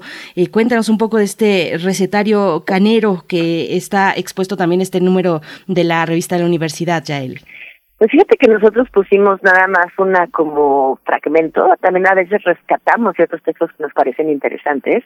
Eh, hay, hay, hay un libro eh, que se llama Lo crudo, lo cocido y lo finamente mente picado, sabores y sin sabores de las mujeres en prisión, un proyecto desarrollado eh, en efecto en el Ceferezo de Santa Marta Catitla, y es muy interesante ver cómo incluso en las situaciones más extremas hay un cuidado, hay una observación, hay manera de cocinar de una manera diferente, o sea, hay manera de vestir el alimento uniforme, el alimento en prisión te rebaja, o sea, una de las cosas terribles de la prisión, que lo de hecho los nazis y algunos campos de exterminio, por ejemplo, en, en Cambodia, han llevado al, al y en China, ¿no? En los campos de reeducación han llevado al extremo, que es la uniformización, le quitas la identidad a todas las personas que están en ese campo a través de, pues, la rapada de pelo, a través de la vestimenta y también a través de lo que comen. Todo el mundo come esa comida un poco insípida, sin sabor, deshumanizante, ¿no? La misma para todos. Entonces aquí las, las internas de Santa Marta, pues tienen unas recetas que con los pocos medios a disposición logran pues finalmente reapropiarse y darle color y darle personalidad y darle humanidad a su comida y entonces reproducimos uno de esos fragmentos, uno de esos recetas, ¿no? Es una receta de frijoles, de hecho, bastante sencilla y muy curiosa la manera en que está redactada. También tomamos eh, para ilustrar el número eh, los últimos platillos, las últimas comidas eh, ingeridas por distintas personalidades, ¿no? Algunas que sabían que iban a morir, otras que no lo sabían y ese fue y fue su famoso último este última cena y en eso nos inspiramos también de de una publicación muy interesante que se hizo en Texas sobre lo que pedían como última cena los condenados a la silla eléctrica y, y, y veías que era que era comida de que eran como alitas de pollo no o pollo frito o hamburguesas cosas que que que era el comfort food no pues de la la la, comida que te reconforta eh, sobre todo de las poblaciones negras de Estados Unidos. Y se va viendo según avanzamos hasta el siglo XXI y entramos al siglo XXI que, que empieza a ser chilaquiles enchiladas ¿no? Porque empieza a haber, desafortunadamente, en prisión, pues un mayor número, o sea, los, los negros siempre fueron marginalizados en Estados Unidos y ahora los mexicanos también son parte de este margen, eh, de este, de esta población empujada, ¿no? Eh, eh, mantenida de lado que, pues, a veces, como sabemos, esa violencia se traduce en una violencia de regreso que es el crimen.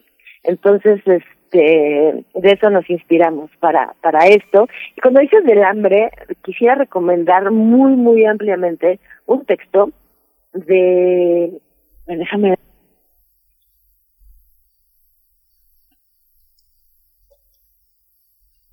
A ver si no perdimos del todo a Yael, que se fue a buscar este texto que nos va a recomendar y nos dejó ahí al, al filo de la silla para tomar nota. Eh, para una filosofía de la comida, David eh, mm, Beitelman eh, es una de las propuestas. Está también, como ella mencionaba, Martín Caparrós, La comida entonces, Banquetes de última hora, que es esta última mención sobre las personas que están condenadas a la pena de muerte y cuáles son sus platillos eh, al, al final de la existencia, eh, platillos que reconfortan. Finalmente, la, la comida también es un espacio de, de, de, de apapacharnos, de confort, y bueno, en esas situaciones extremas se recurre precisamente a ello. Ya tenemos a Yael de vuelta. ¿Cuál es la recomendación que nos vas a hacer, querida Yael? Perdón, no, no sé qué está pasando. Mi teléfono anda este, fallando un poco y yo creo que está hambriento. Eh, Menú insular de Ronaldo Menéndez es un es una pues una crónica de lo que se vive en Cuba en un momento en el que hay una hay poca comida digamos y poca variedad y no se puede acceder. Hay ración como como esta esta um, isla está pues cerca tiene un cerco económico en muchas a veces muy muy muy muy cerrado pues hay escasez. Entonces cómo la gente se las ingenia para eh, pues no sé criar animales exóticos incluso dentro de sus casas para comérselos. Entonces pues hay todo tipo de problemas porque el Estado no permite tener eh, a un cerdo, a un cochino en la bañera y andarlo alimentando ahí es muy poco higiénico, como sabemos. Entonces, pero pues es la, la, la mejor solución porque en la bañera pues el, el, el porquito trata de salir pero pues está resbaloso y no lo logra no lo tienes bien encerrado con llave ahí en el baño. El problema es que pues suelta alaridos no o sea el porquito se queja. Entonces les quitan las cuerdas incluso las cuerdas vocales a estos pobres animales con tal de que no de que no este alerten al vecindario sobre que hay comida en ese baño, ¿no? Comida viva. Eh, hay también la persona que decide, bueno, a lo mejor yo me como cocodrilo, en ningún lugar dice que está prohibido tener un cocodrilo. Dicen, porque no se puede tener puercos en casa, no se puede tener ganado, pero nadie dijo que cocodrilos no. Entonces hay una señora que cría, ¿no? Se empiezan a robar del zoológico con el hambre los animales y los empiezan a reproducir en casa. Entonces tienes el que se come el avestruz, el que se come el cocodrilo, en fin, un texto realmente trágico y cómico al mismo tiempo. Sí, eh, que va más en el sentido de la escasez que mencionaba. Sí, hay una, eh, esto, esto que comentas a los, los extremos, eh, hay eh, uno de los cuentos que más me gusta, ah, Yael, del, del mundo mundial, es el de, el de los Yahoos de Borges, el, el informe de Mm. Brody, que finalmente eh, eh, hay una parte que es muy fuerte, que dice, devoran a los cadáveres crudos de los hechiceros y de los reyes para asimilar su virtud, que es parte de la mitología que vivimos también nosotros. Dice, les eché en cara esa costumbre, se tocaron la boca y la barriga, tal vez para indicar que los muertos también son alimento, pero esto acaso es demasiado sutil, tal vez para que yo entendiera que todo lo que comemos a la larga es carne humana. Finalmente, en este número hay un poema también muy interesante, me gusta muchísimo, el de Elisa Díaz Castelo, eh, que me recuerda a la canción de Jaime López. Te llevaste todo, te llevaste el bistec con todo el refrigerador, que es una, una oda al refrigerador y a la separación de los amantes y a la manera en la que el refrigerador también mantiene la ilusión de estar juntos y mantiene la ilusión de que siempre habrá algo que llevarse a la boca porque su proceso se alenta con el frío. Es, es- esta parte de la poesía en, en el número, ¿cómo, cómo, cómo recuerdas los poemas que eligieron para, para hablar de la comida, Yael? Pues, mira, todos los números tratamos de hacer un lugar importante a la poesía.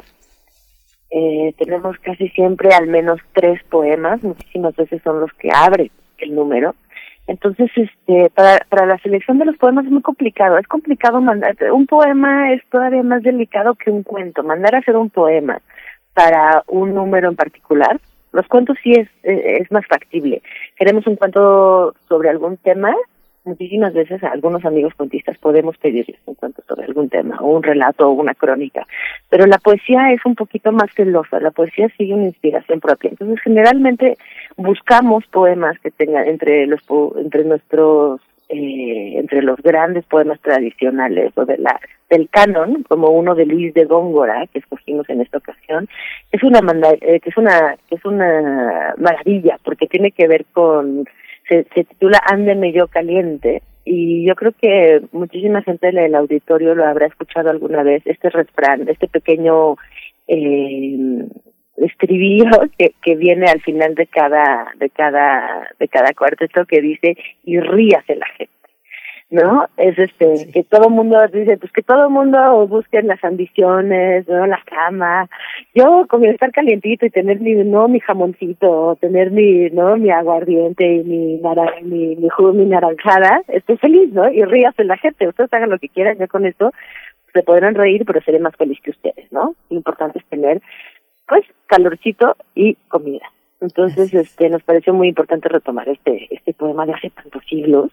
Y al mismo tiempo, bueno, Elías Díaz Castelo, Luis poe- poetas que seguimos de cerca y, y conocemos eh, su, su, conocemos su trabajo y pues recordamos, generalmente nos ponemos a recordar entre todas y pedimos a nuestros consejeros editoriales qué poemas de tal tema eh, pues los conmovieron más, ¿no? Les hicieron eh, descubrir como esa, esa, esa cosa sutil que no podemos expresar, que solo se expresa a través de los versos, ¿no? Que está ahí insinuada, que está ahí evidente, que está ahí patente, que está ahí que te muerde mientras lees, pero que no se puede decir de otra manera. ¿no? Por eso no la puedo decir ahorita. Yael, pues, pues qué rica charla contigo, Yael, como siempre. Sí, es la máxima de las abuelas, anda caliente aunque se ría la gente, díganme si no. Si no, nos han dado esos buenos consejos y pues bueno, los números de la revista de la universidad tienen la bondad de ser atemporales, así es que podemos acercarnos a cualquiera de ellos, hacer nuestra colección, como bien dices, qué bueno que se están reimprimiendo eh, los números, los 45 números publicados hasta, hasta el momento, mm, desde hace pues eh, un lustro, entiendo, y con, con este más reciente número dedicado a la comida, Yael, está en la, el sitio electrónico y el ejemplar en físico también, que de nuevo vale mucho la pena coleccionar. Revista de la universidad.mx es la manera en la que podemos llegar. Nosotros aquí eh, siempre estamos hablando de ustedes, de la revista de la universidad, compartimos en la Ah. sección de poesía los poemas que, que eh, vienen incluidos en cada uno de los números, Yael, y siempre es un gusto leerles y compartir con la audiencia lo que hacen desde allá, desde la revista de la universidad. Muchas gracias, Pues, Yael. No, pues muchísimas gracias a ustedes. Es, es- se siente el, el, pues el calor de casa.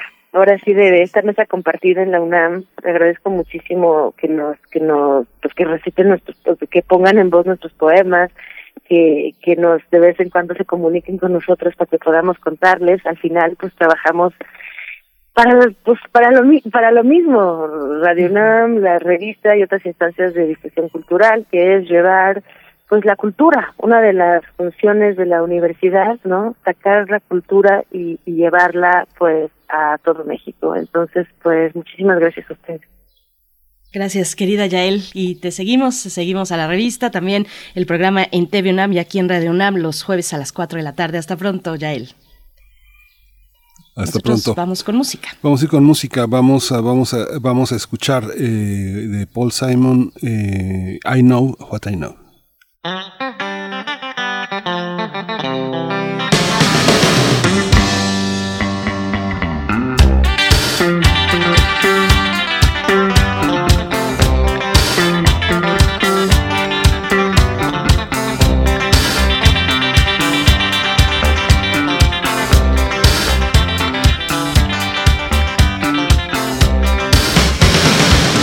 Over and I guess she thought I was alright. Alright in a sort of a limited way for an off night. She said, Don't I know you from the cinematographer's party?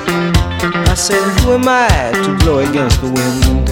I know I know. I've said what I've said. We come and we go. That's the thing that I keep in the back of my head. I know what I know. I've said what I've said.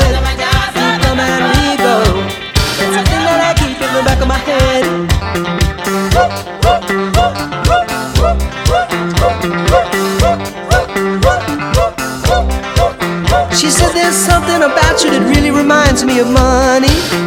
She was the kind of girl that could say things that weren't that funny. I said, What does that mean? I really remind you of money. She said, oh, Who am I to blow against the wind? I know what I know. I've said what I've said.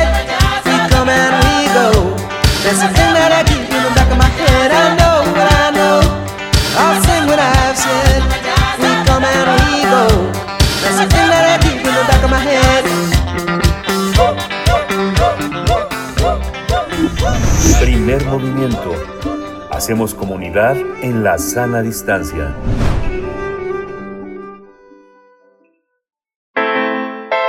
Nota Internacional.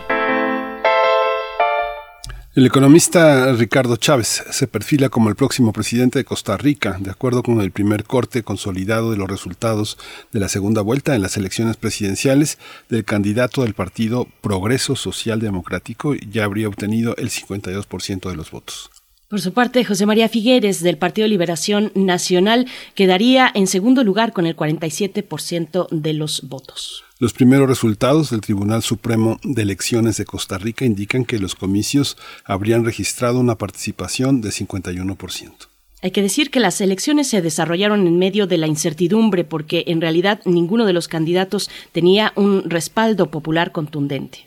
Las encuestas de los últimos días anticipaban un empate técnico entre Rodrigo Chávez, que ofrece un cambio en la élite política, y el expresidente José María Figueres, un centrista que apela a su experiencia para gobernar el país.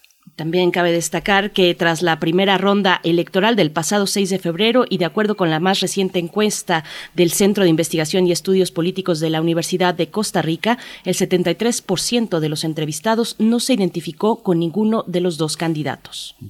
Los analistas destacan que, en esta, que esta apatía se debe a las escasas propuestas sobre los principales eh, desafíos que afronta el país, como la reactivación económica tras la pandemia de COVID-19 y el intento por acabar con la desigualdad social.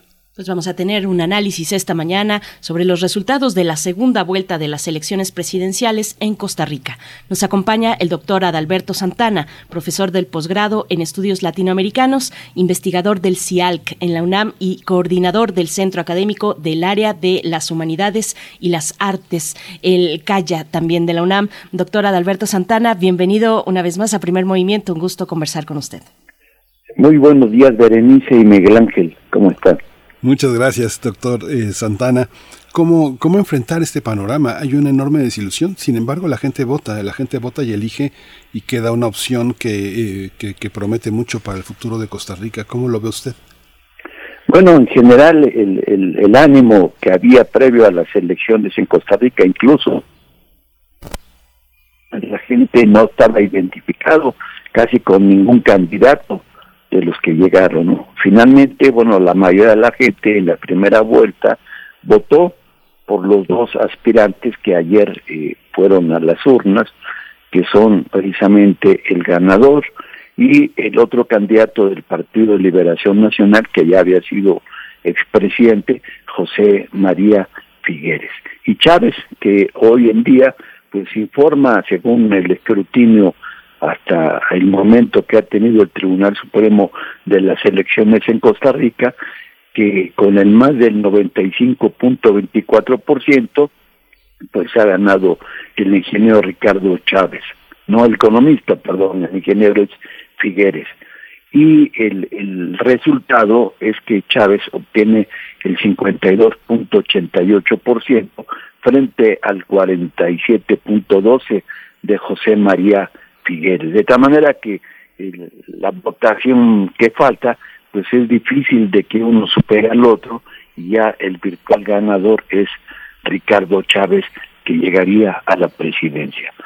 Ahora, ¿cuál es su, su, su política de los dos? De hecho, nomás que uno es más conservador que el otro, es que va a seguir, eh, en términos de su pensamiento económico, pues las mismas políticas llamadas neoliberales, es, de, es decir, esas del capitalismo salvaje. El señor Ricardo Chávez pues fue empleado, trabajó en el Banco Mundial, donde se han aplicado en buena medida las recetas que a diversos países de América Latina les ha tocado seguir esos criterios que se han, se han dado. Y el abstencionismo en ese país, bueno, llegó a un 42% de los tres y medio millones que estaban votados, llamados a votar, lo cual quiere decir que apenas se rebasó con el 57% los que fueron a votar y estos a su vez, bueno, son los que dividieron a las respectivas candidaturas. Doctora Adalberto, eh, Costa Rica tiene una de las deudas eh, más altas de la, de la región, de la región latinoamericana. ¿Cómo, ¿Cómo se ve esta cercanía pues de, de Rodrigo Chávez con instituciones financieras internacionales, ya lo ha mencionado usted, trabajó pues por varias décadas, más de dos décadas en el Banco Mundial, que por cierto salió de ahí tras acusaciones de acoso, de acoso eh, sexual a mujeres. Eh, no era la primera vez, también tuvo otro episodio en otro, en otro contexto, pero ¿cómo se ve esta cercanía con instituciones financieras de este tipo y la cuestión eh, económica de, de Costa Rica, doctor? Sí, y tradicionalmente Costa Rica había sido el país más equilibrado americana. Se habla que es un país que no tiene un ejército como tal, tiene una guardia civil, una serie de organismos policiales, pero no tiene un ejército, y donde predominaba la clase media, en términos generales, ¿sí? Y lo que pasa que en este momento, pues por ejemplo, decíamos que está muy endeudado el país, y su deuda más o menos, dicen los economistas, equivale al 70% de su Producto Interno Bruto. Y la pobreza en un país que era más o menos homogéneo, de clases medias, pues hoy se ha incrementado y afecta ya al 23% de los habitantes de ese país. Con lo cual, bueno, las caídas del empleo han sido de las más fuertes, particularmente en el periodo entre el 2019 y el 2021, por ejemplo, ¿no? Que se, es muy semejante a lo que ha pasado en el Perú, donde también ha habido un crecimiento exponencial de la pobreza. Y esto, pues seguramente lo que le daba poca credibilidad al elector costarricense por quien inclinarse, porque no había ninguna alternativa. Bueno, había una de la izquierda que se presentaba como una propuesta, pero que no tenía el voto mayoritario y no tuvo el voto mayoritario de la gente. Otros partidos tampoco los tenían, entonces las opciones eran básicamente estas llamadas políticas neoliberales, donde por la militancia, la adhesión de ciertos sectores, en este caso al del ganador, que es el Partido Progreso Social Democrático, incluso que no tiene una fuerte representación en el Congreso, pues va a tener que negociar con esos sectores que están ahora de forma plural allá en la Asamblea de Representantes de Costa Rica. Y este, el panorama que usted observa en el contexto de la región centroamericana y su relación con Estados Unidos, ¿qué, se puede esperar de los resultados de esta, de esta elección? Eh, Costa Rica, como usted bien decía, bueno, mucha gente tomaba aire en Costa Rica para regresar o a Nicaragua o a El Salvador o a Honduras, pero ahora prácticamente hubo una enorme desbandada en los últimos, en los últimos dos años. ¿Cómo observa usted el, el concierto de esta región centro Costa Rica en la región centroamericana y Estados Unidos? Sí, mire, comparativamente creo yo con, pienso más bien, con la región centroamericana, pues Costa Rica era un país muy estable y hoy muestra todo lo contrario, eh, económicamente una inestabilidad. Por ejemplo, frente a Nicaragua, donde hay una mayor estabilidad po- social, económica, aunque cuestionada políticamente por las medidas, dijéramos, Ortega, pero también Nicaragua es un país que eh, su población pues tiene aceptación por su presidente, de los más aceptados incluso a nivel mundial, no más del 70% lo aceptan. En el caso del Salvador, que comparativamente pues vive el fenómeno de la violencia, producto del crecimiento de las maras y la violencia que estos en los últimos años han ejercido y lo que ha llevado al presidente de Bukele a manifestar y aplicar una durante 30 días una política de un estado excepcional.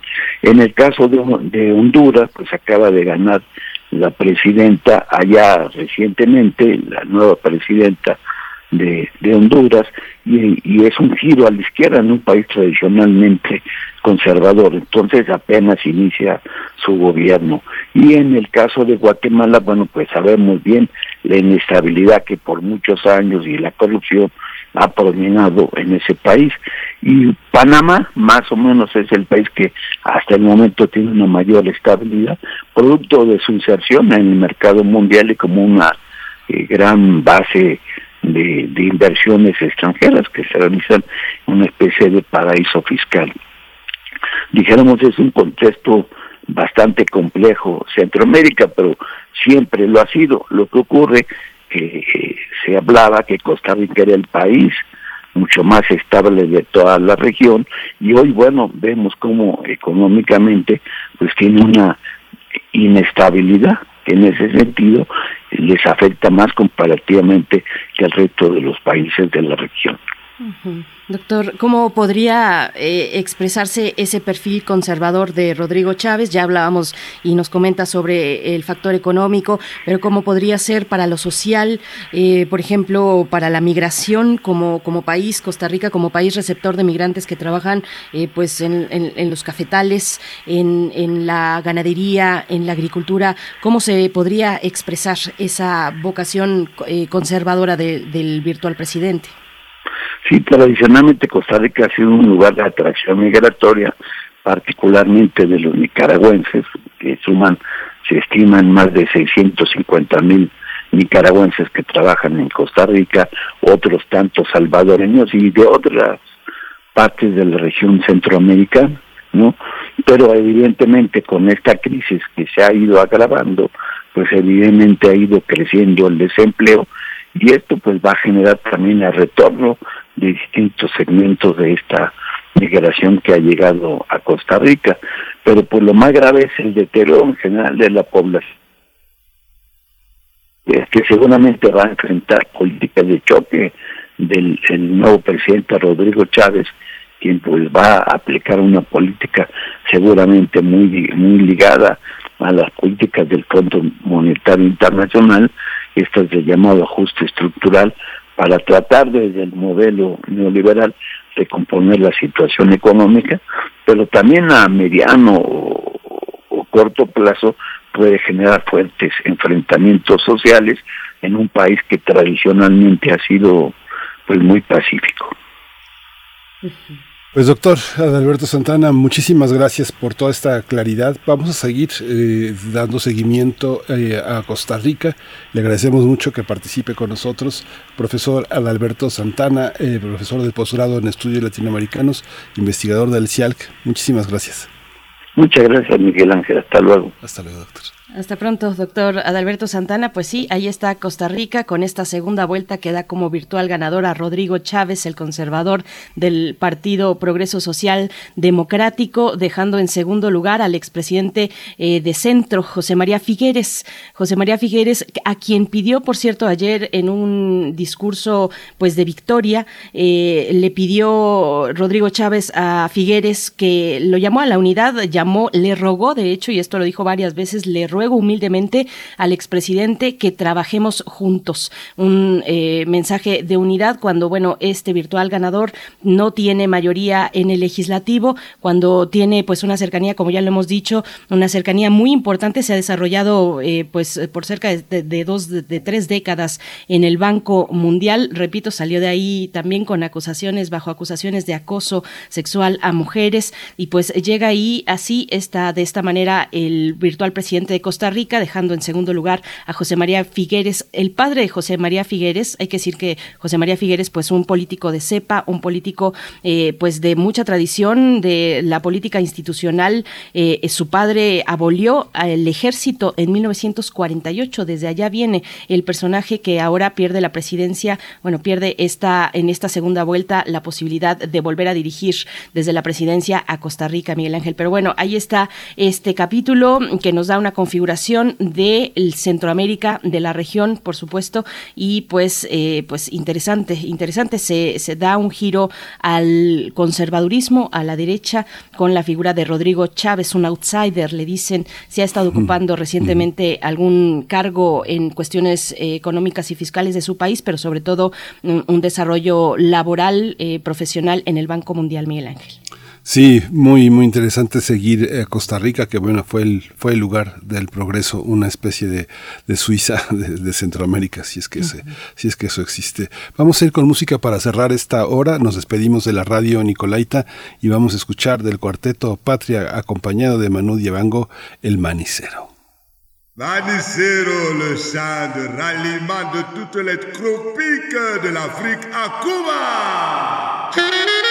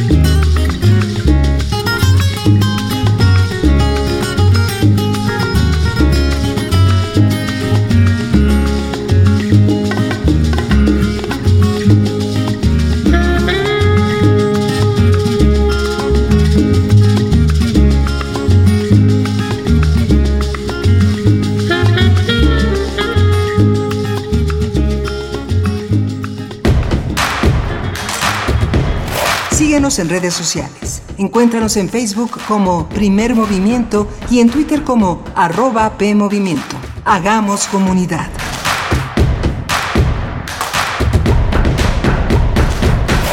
Hipócrates 2.0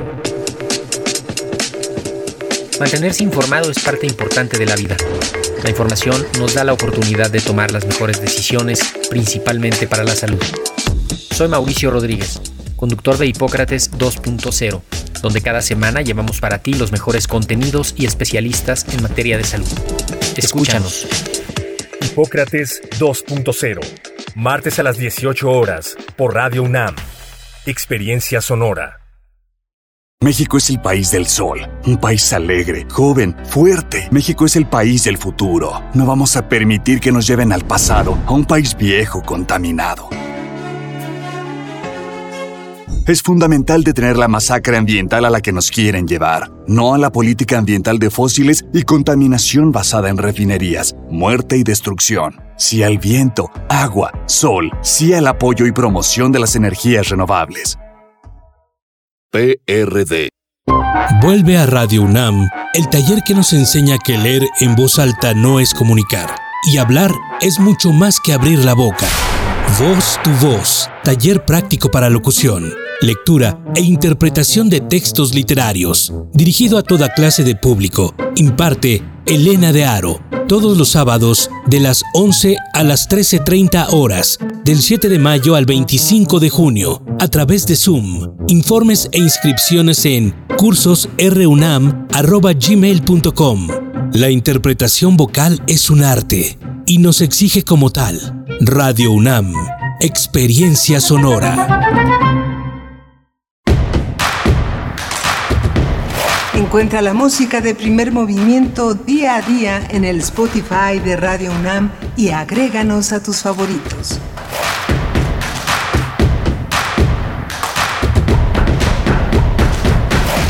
Ya son las nueve con dos minutos. Les damos los buenos días en este inicio de nuestra tercera hora de transmisión. Transmitimos en vivo a través del 96.1 en la frecuencia modulada y el 860 de amplitud modulada. Se encuentra en cabina esta mañana Socorro Montes a cargo de la consola, Violeta Berber en la producción, Antonio Quijano también está, nuestro jefe de noticias allá en cabina y Tamara Quirós en las redes sociales. Miguel Ángel Quemain en las reflexiones, en el micrófono de este espacio matutino de Radio UNAM. ¿Cómo estás, querido Miguel Ángel? Hola, Berenice. Buenos días. Buenos días a, todos. Eh, una mañana muy interesante, como bien decía ya, eh, ya.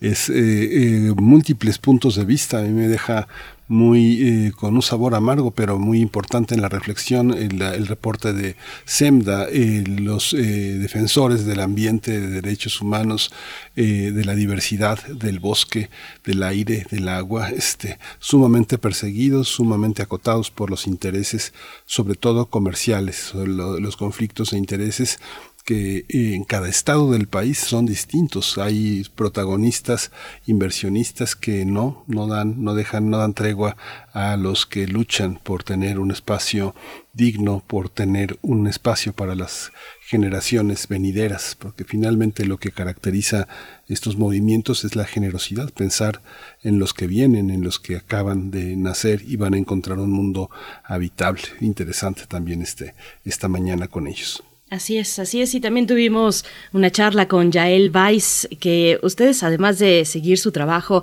eh, como editora en la revista de la universidad, también, si tienen oportunidad, acérquense a sus, eh, a sus libros de cuentos. Yael Weiss, en los últimos años, ha publicado dos libros de cuentos eh, y hablamos aquí, hemos hablado particularmente de Las Cicadas, que es el más reciente, en 2021, finales de 2021. Yael Weiss presentó Las Cicadas con Elefante Editorial y antes había presentado en 2019. La presentación fue allá en la Feria del Libro de, eh, Guadalajara, en la Feria Internacional del Libro de Guadalajara, donde eh, pues tuvimos esa oportunidad, eh, pues no había pandemia, estuvimos por allá en vivo transmitiendo junto con la radio de la Universidad de Guadalajara y fue en ese contexto donde Yael Weiss presentó, presentó Hematoma. Era 2019, no había COVID y nos acercamos eh, sin ningún reparo y con mucha confianza los unos a los otros y estuvimos ahí en la presentación de Hematoma, pues bueno, pueden, de verdad es muy eh, pues recomendable, muy recomendable acercarse a estos libros de cuentos de Yael Weiss, escuchar también en Radio UNAM el programa de la revista de la universidad los jueves, los jueves a las 6 de la tarde y también en TV UNAM los viernes. Eh, pues acérquense eh, a, la, a la versión digital. Si no tienen oportunidad, cuesta 50 pesos. El ejemplar físico vale muchísimo la pena. La calidad del papel de entrada, empezando por ahí, la selección de los colores, toda la imagen gráfica, toda la parte gráfica, eh, además de que el contenido es insuperable, es muy interesante el trabajo que realizan desde la revista de la universidad con Guadalupe Netel dirigiendo ese, ese esfuerzo muy importante que ya lleva varios años y ojalá que siga la revista de la universidad, Miguel Ángel. Sí, tiene, tiene que seguir, es la misión, es parte de la, de la universidad, aunque con todo uno dice, bueno, tiene que seguir, pero eh, muchas publicaciones universitarias que tenían una impresión, que llegaban a muchos lugares, aunque fuera 300 ejemplares, 200 ejemplares, es algo que eh, sienta precedente en las bibliotecas. Es importante tener esos, esas publicaciones, pero muchas, muchas universidades ya solamente están en archivos electrónicos eh, por, para lectura en línea o para lectura descargable, lo que sí, efectivamente es una pérdida para el universo bibliotecario. ¿no? Las bibliotecas, con todo y que siempre están buscando espacios para que los fondos se acrecenten, este, siempre echarán de menos todos estos instrumentos que desaparecen con la, con la digitalización de los contenidos. Hoy vamos a tener una mesa muy interesante en esta eh, tercera hora de primer movimiento, que es la propuesta de reforma al INE del presidente López Obrador. Vamos a tratar el tema con Juan Jesús Garza Onofre, él es doctor, investigador, profesor del Instituto de Investigaciones Jurídicas de la UNAM, y el doctor Edgar Ortiz Arellano, él es profesor del posgrado en la Facultad de Contaduría y Administración, es académico del Centro de Estudios Superiores Navales. Por supuesto. Bueno, pues y solamente eh, comentarles que la revista de la Universidad de México se puede encontrar, por supuesto, en las librerías de la UNAM, pero también en otras librerías. Por acá, Alfonso de Alba Arcos nos recuerda que en Utópicas, en Coyoacán, en Ciudad de México, se puede encontrar. Sí, yo también las he visto por ahí, querido Alfonso de Alba Arcos. Es eh, eh, pues un lugar al que al que frecuento mm, bastante eh, la librería Utópicas que cambió de ubicación el año pasado. Ahora está en la calle de Aguayo. Antes estaba en Miguel Hidalgo, casi esquina con División del Norte. Ahora se encuentra en Aguayo, a dos cuadras del mero centro de Coyoacán. Bueno, pues si no conocen la librería Utópicas, vale muchísimo la pena. Es una librería que se especializa en eh, producción eh, editorial, literaria de mujeres particularmente, aunque no vamos a encontrar solamente eso, pero sí es, digamos, el, el sello de identidad de Utópicas de la librería y galería. También tiene un centro de galería de mujeres. Pues bueno, vamos, vamos a ir entonces con la mm, poesía necesaria. Les saludamos en redes sociales, sí, nos siguen comentando que no estamos en redes, eh, pues de manera virtual en la página. Estamos haciendo lo posible para solucionar esa cuestión, pero a quienes están, a quienes están escuchando, pues muchas gracias por enviar sus comentarios. El caso de Alfonso del Barcos. Gracias, querido Alfonso. Vamos a ir con la poesía necesaria. Vamos. Primer movimiento. Hacemos comunidad con tus postales sonoras. Envíalas a primermovimientounam.gmail.com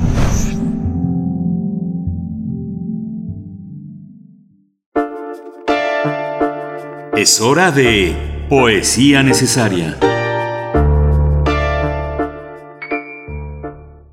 La poesía necesaria de hoy es de Juventino Gutiérrez Gómez. Son tres estancias poéticas de una enorme dureza. Él es de Tlahuiltotepec, en Oaxaca, es de origen mije, nació en 1985 y está antologado en distintas eh, publicaciones dedicadas a las lenguas originarias. Él publicó Ayuik, Surca la Memoria, y vamos a acompañar estas tres estancias poéticas con la flauta de Concepción Hernández Gutiérrez. Ella es flautista, es de origen mije también, también de esta población de Tlahuiltepec en Oaxaca y está acompañada por la banda Mije y se llama Sentimientos de Artista. La pieza que vamos a escuchar es de Arcadio Rosas. Dice así el poema Acabado. Yo también sé de las revolturas que agrietan los pies y las manos. Sé del peso de los tabiques clavados sobre la espalda. Sé de la musicalidad de las varillas en el arrastre kilométrico.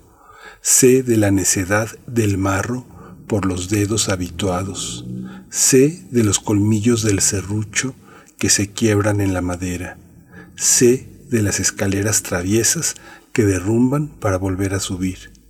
Yo también sé de este oficio que levanta bellas construcciones y deja el cuerpo en ruinas. El manjar. Leticia, esta mañana los periódicos declaran que ya no eres la mesera más deseada por los altos ejecutivos de Sanborns. Eres el plato fuerte del día en un terreno baldío. Novedades del Kama Sutra. Me declaro promiscuo. He practicado todas las posiciones que se presumen en el libro hindú, pero los cadáveres me llegan a insultar con atrevidas posturas.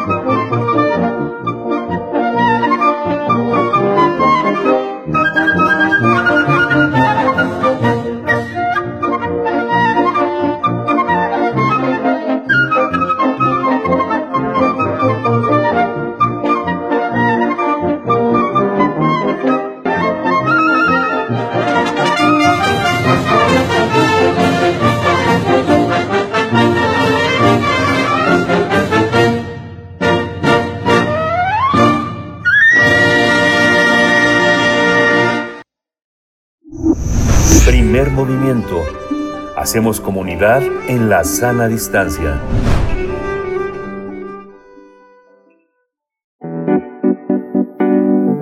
La mesa del día. Presidente Andrés Manuel López Obrador anunció la semana pasada que presentará ante la Cámara de Diputados una reforma electoral que propone la elección de magistrados y consejeros por medio del voto, así como la reducción del número de diputados y senadores plurinominales. Desde sus conferencias matutinas, el mandatario ha dicho que esta iniciativa será presentada después de la, del proceso de revocación de mandato y su objetivo es garantizar la democracia en México. López Obrador aseguró que el INE es el organismo más caro del mundo y además sin confianza. La propuesta del presidente también busca la eliminación de los organismos públicos locales electorales con el propósito de federalizar el proceso electoral en el país, así como la reducción del presupuesto del Instituto Nacional Electoral y de los partidos políticos. Vamos a tener un análisis esta mañana sobre la propuesta presidencial que nos ha dejado ver en sus conferencias matutinas el presidente López Obrador para reformar al INE. Nos acompañan dos invitados. Por mi parte presento a Juan Jesús, eh, Juan Jesús Garza Onofre, doctor, investigador y profesor del Instituto de Investigaciones Jurídicas de la UNAM, maestro en estudios avanzados en derechos humanos, argumentación jurídica y doctor en filosofía del derecho. Eh, Tito Garza Onofre, bienvenido a Primer Movimiento una vez más. ¿Cómo estás esta mañana? Buenos días. Qué gusto escucharte, estimada Berenice Miguel Ángel. Eh, gracias por la invitación. Un saludo a todo el auditorio. Muchas gracias, eh, eh, Juan Jesús. También está con nosotros el doctor Edgar Ortiz Arellano. Él es profesor en el posgrado de la Facultad de Contaduría y Administración, es académico del Centro de Estudios Superiores Navales, es miembro del SNI y es uno de nuestros especialistas en estudios electorales. doctor Edgar Ortiz Arellano, muchas gracias por estar esta mañana. Bienvenido, buenos días. Muchas gracias a ustedes, Miguel Ángel Berenice, doctor Garza, y bueno, a todo el auditorio, muchas gracias por invitarme. Muchas gracias, doctor Edgar Ortiz. Pues empezamos esta charla entre lo técnico, las posibilidades técnicas y lo político. ¿Cómo ven lo que hasta el momento pues nos ha dejado ver y saber el presidente de la República? Una iniciativa que será presentada después de que se realice la jornada electoral, bueno, la jornada de consulta por la revocación de mandato. Eh, ¿Cómo lo ves, Tito Garzonofre? Claro que sí, con mucho gusto, estimada Berenice. A ver, creo que creo que lo primero que habría que hacer es esperar a ver bien cómo viene eh, la reforma, ¿no? Lo que dijo el presidente, sabemos que el presidente él mismo lo ha dicho, que su pecho no es bodega, y dice muchas cosas en sus conferencias de prensa matutina. Dice verdades, dice información, pero también dice mentiras y también dice hay muchas cosas como para tantear el ánimo y tantear las aguas. Dicho esto, creo que lo, lo primero que habría que ver es si esto que ha dicho el presidente de verdad se materializa y sobre todo ver la manera en cómo esto se va a llevar a cabo en la ley reglamentaria y eventualmente en la Constitución. Hay que recordar, estos no son temas menores, ¿sí? Para el nombramiento, remoción, designación de consejeros electorales en el INE y de magistrados de sala superior del Tribunal Electoral, es necesario modificar la Constitución. Y para modificar la Constitución, como en este momento se ve el proceso de la reforma energética, es necesario eh, una serie de negociaciones en el sentido de que no tienen la mayoría el partido político y los aliados, que creo que los aliados pues hablan por sí solos, que es el Partido Verde y el Partido eh, encuentro social, que es el de los evangélicos. Entonces, creo que habría que acordar, habría que generar eh, acuerdos con los partidos de oposición, y esto es se torna difícil, no solamente por las diferencias ideológicas que se han presentado en los últimos meses, sino sobre todo también por los tiempos, y esto yo creo que es algo también que no hay que quitar en el radar.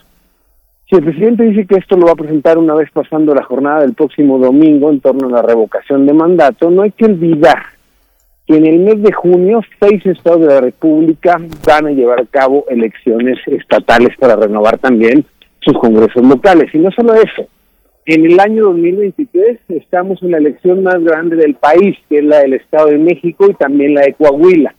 El 23 siempre sirve de cara a el eh, proceso ya de cambio de presidente en el 2024. Entonces, a mí en lo particular más allá de estar a favor o en contra, creo que hay matices, creo que hay puntos medios. A mí la idea en estos momentos se me hace totalmente descabellada. Aquí la pregunta que yo me hacía hace algunos días, y quizá con esto, con esto valdría la pena cerrar mi primera intervención, es si al presidente le importa tanto y ha insistido tanto en que tenemos un INE caro, que la ciudadanía no confía en el mismo y demás, cuestiones que no están del todo claras, porque me parece que hay instituciones en las que, encuestas en las que la institución del INE sale muy bien valorada y me parece que el tema de los fraudes ha quedado atrás, por lo menos en los procesos electorales. Eh, ¿Por qué no lo hizo en su primer año de gobierno? Si el presidente insiste que hay que cambiar, que es todo tan caro, que no confía, ¿por qué, por qué no? O el segundo año, ¿por qué hacerlo a mitad? ¿Por qué hacerlo de cara a las elecciones? Y nunca es bueno cambio de un árbitro electoral de cara a los próximos procesos electorales. Entonces, esa sería mi primera eh, eh, reflexión, estimada Berenice. Mm, sí, por supuesto, Tito, muchas gracias. Eh, Edgar Ortiz, como lo ves, hay que decir que, bueno, en resumen son, eh, propone el presidente hasta lo que mm, podemos saber hasta el momento, elecciones directas para elegir consejeros del INE y magistrados del Tribunal Electoral, reducir presupuesto a partidos políticos, la cuestión de los plurinominales también y la concentración en un solo órgano u organismo federal, eh, las concentrar ahí las elecciones del país, con lo que quedan de lado los soples. ¿Cómo lo ves, doctor Edgar Ortiz? Bien, pues muchas gracias. Eh, en primera instancia, em, coincido con el doctor Garzonofre, hay que esperar cómo viene esta reforma. Probablemente esta se presente después del 16 de abril, porque primero eh, tienen que sacar pues la reforma energética que está en este momento. Entonces, a partir de el 16 de abril, probablemente veamos que llegue eh, la propuesta del presidente a las modificaciones a las diferentes normas. en primera instancia, es un escenario complicado si es que realmente se quiere hacer una reforma de tal envergadura, porque efectivamente se necesita mayoría calificada, es decir, eh, 334 diputados eh, que voten esta reforma constitucional. Es decir, eh, Morena, junto con sus aliados, que es el Partido Verde Ecologista, por lo menos en este, hasta este momento, y el Partido del Trabajo, solamente tendría 277 diputados. Tendría que haber una muy fuerte negociación, especialmente con el PRI eh, porque ellos tienen 71 diputados, eh, para alcanzar esta mayoría calificada. También tendría que haber reformas, me parece que reformas constitucionales en, muchos artículos, específicamente creo que sería en el artículo 41 en la fracción quinta, eh, en su apartado A, también en el artículo 52, en el 53, en el 54, en el 56, en el artículo 99, en fin, o sea, hay una serie de artículos constitucionales que se tendrían que reformar y además también se tendría que hacer las leyes ejecutadas, que ese no es gran problema, pero que también afectaría, en particular se tendría que hacer una reforma a la Ley General de Instituciones y Procedimientos Electorales, por lo menos en el de entrada, si es del asunto de los consejeros, pues en el artículo 36, 37 y 38. O sea, es decir, hay un gran trabajo legislativo que se tendría que hacer. La realidad es que hasta ahorita tenemos eh, mucha especulación, eh, ya está en los medios este asunto del cambio de los de la de la de las reformas constitucionales, pero tiene varias implicaciones. La primera es que eh, el hecho de cambiar eh, la forma en la que se eligen a los consejeros electorales eh, tendría que ser muy clara y muy precisa. Ahorita lo que el presidente dijo en sus conferencias, pues es lo que nosotros llamamos en, las cuestiones electorales la, creación de una lista abierta de representación proporcional, es decir, la propuesta es que cada uno de los poderes presente eh, una lista de 10 hombres, 10 mujeres, es decir, 60 candidatos, y fueran el más votado. Eso, eso en, términos electorales se les llaman listas, listas de representación proporcional abiertas, donde la gente vota por el candidato más, eh, eh, eh por, el candidato de su preferencia. Comentó el presidente que fuera aquel que eh, tuviese eh, mayor votos, ese sería el presidente. Bueno, este sistema, estos sistemas de representación proporcional de lista abierta son sumamente complicados México no ha tenido ninguna experiencia en este sentido. Nuestro sistema electoral en todos los ámbitos o es de mayoría simple o mayoría relativa, como quieran llamar, y de representación proporcional. O sea, utilizamos ese tipo de listas cerradas. Utilizamos esos dos tipos de sistemas.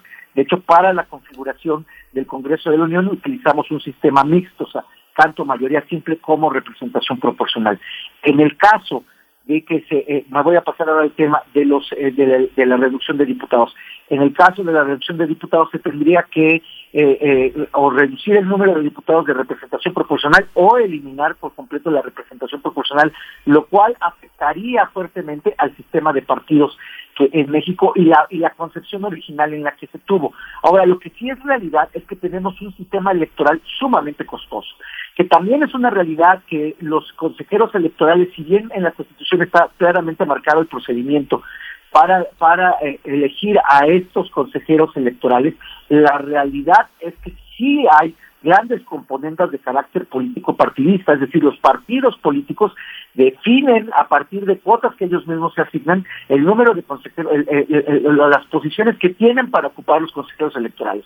Entonces esto dificulta mucho la legitimidad al interior del, Consejo del Instituto Nacional Electoral y también eh, dificulta la forma en la que estos pueden actuar en los diferentes procesos electorales eh, eh, a los que por mandato de ley están obligados a realizar. Entonces, lo que sí es una verdad es que creo que sí tiene que haber una reforma en la, en la manera de elegir a los consejeros electorales, que deje de partidizarse esta, este, esta, estos puestos, esta forma de elegir los puestos, pero por otro lado también tenemos que garantizar que efectivamente lleguen especialistas, hombres y mujeres demócratas, hombres y mujeres que tienen experiencia en estos temas y hombres y mujeres que van a ser imparciales en, eh, en, eh, eh, en la toma de decisiones en los términos electorales que marca la ley. Hay una parte también que la discusión sobre los plurinominales. ¿Cómo entender este, este aspecto? hay una parte pareciera de la organización electoral que ha caducado. ¿Ustedes lo percibirían así, Juan Jesús? Claro que sí, Miguel Ángel, y muy de acuerdo con lo que dice el, doctor Edgar, y creo que eh, sobre todo habría habría que pensar también que modificar la constitución, modificar las reglas electorales, no debería ser algo hecho al vapor o algo que sea una ocurrencia. Tenemos que analizar con mucho detalle y cuidado cuáles son los aspectos que, como bien dices, han quedado anacrónicos. Sinceramente, estimó Miguel Ángel, me parece que hay muchos temas más importantes antes que el tema de los plurinominales. Si hablamos de un anacronismo, es obvio que el derecho electoral se va quedando atrás. El derecho, por decirlo de alguna manera, llega tarde a su cita con la realidad. ¿Cuál es el gran tema que en las elecciones pasadas tuvimos varios desencuentros con los actores políticos, actores como los aliados de Morena, que pueden ser el mismo Partido Verde, o como partidos de la oposición como Movimiento Ciudadano, el tema de redes sociales, el tema de los influencers, eso no está del todo regulado, eso tiene que resolverse en sede jurisdiccional y ver cómo van a promocionar, cuáles van a ser las reglas de operación, al tema de fiscalización, ¿no? Son temas técnicos que parecería que no arrancan el aplauso. El tema de los plurinominales Suena algo tan, eh, tan priista, suena algo de hace muchísimos años, que sí, reducir suena siempre, suena siempre muy bien. Vamos a quitar los diputados porque son el, el, la institución que tiene menos confianza. Hay una crisis en los partidos políticos, sabemos que muchos de ellos no trabajan, que solamente están buscando la próxima elección y saltar de más tal. Eso es populismo electoral. Esto es creer por el hecho de desaparecer diputados vamos a tener un mejor Congreso. ¿Cuáles son las pruebas? ¿Cuál es la evidencia? ¿Cuáles son los datos que nos aseguran esto?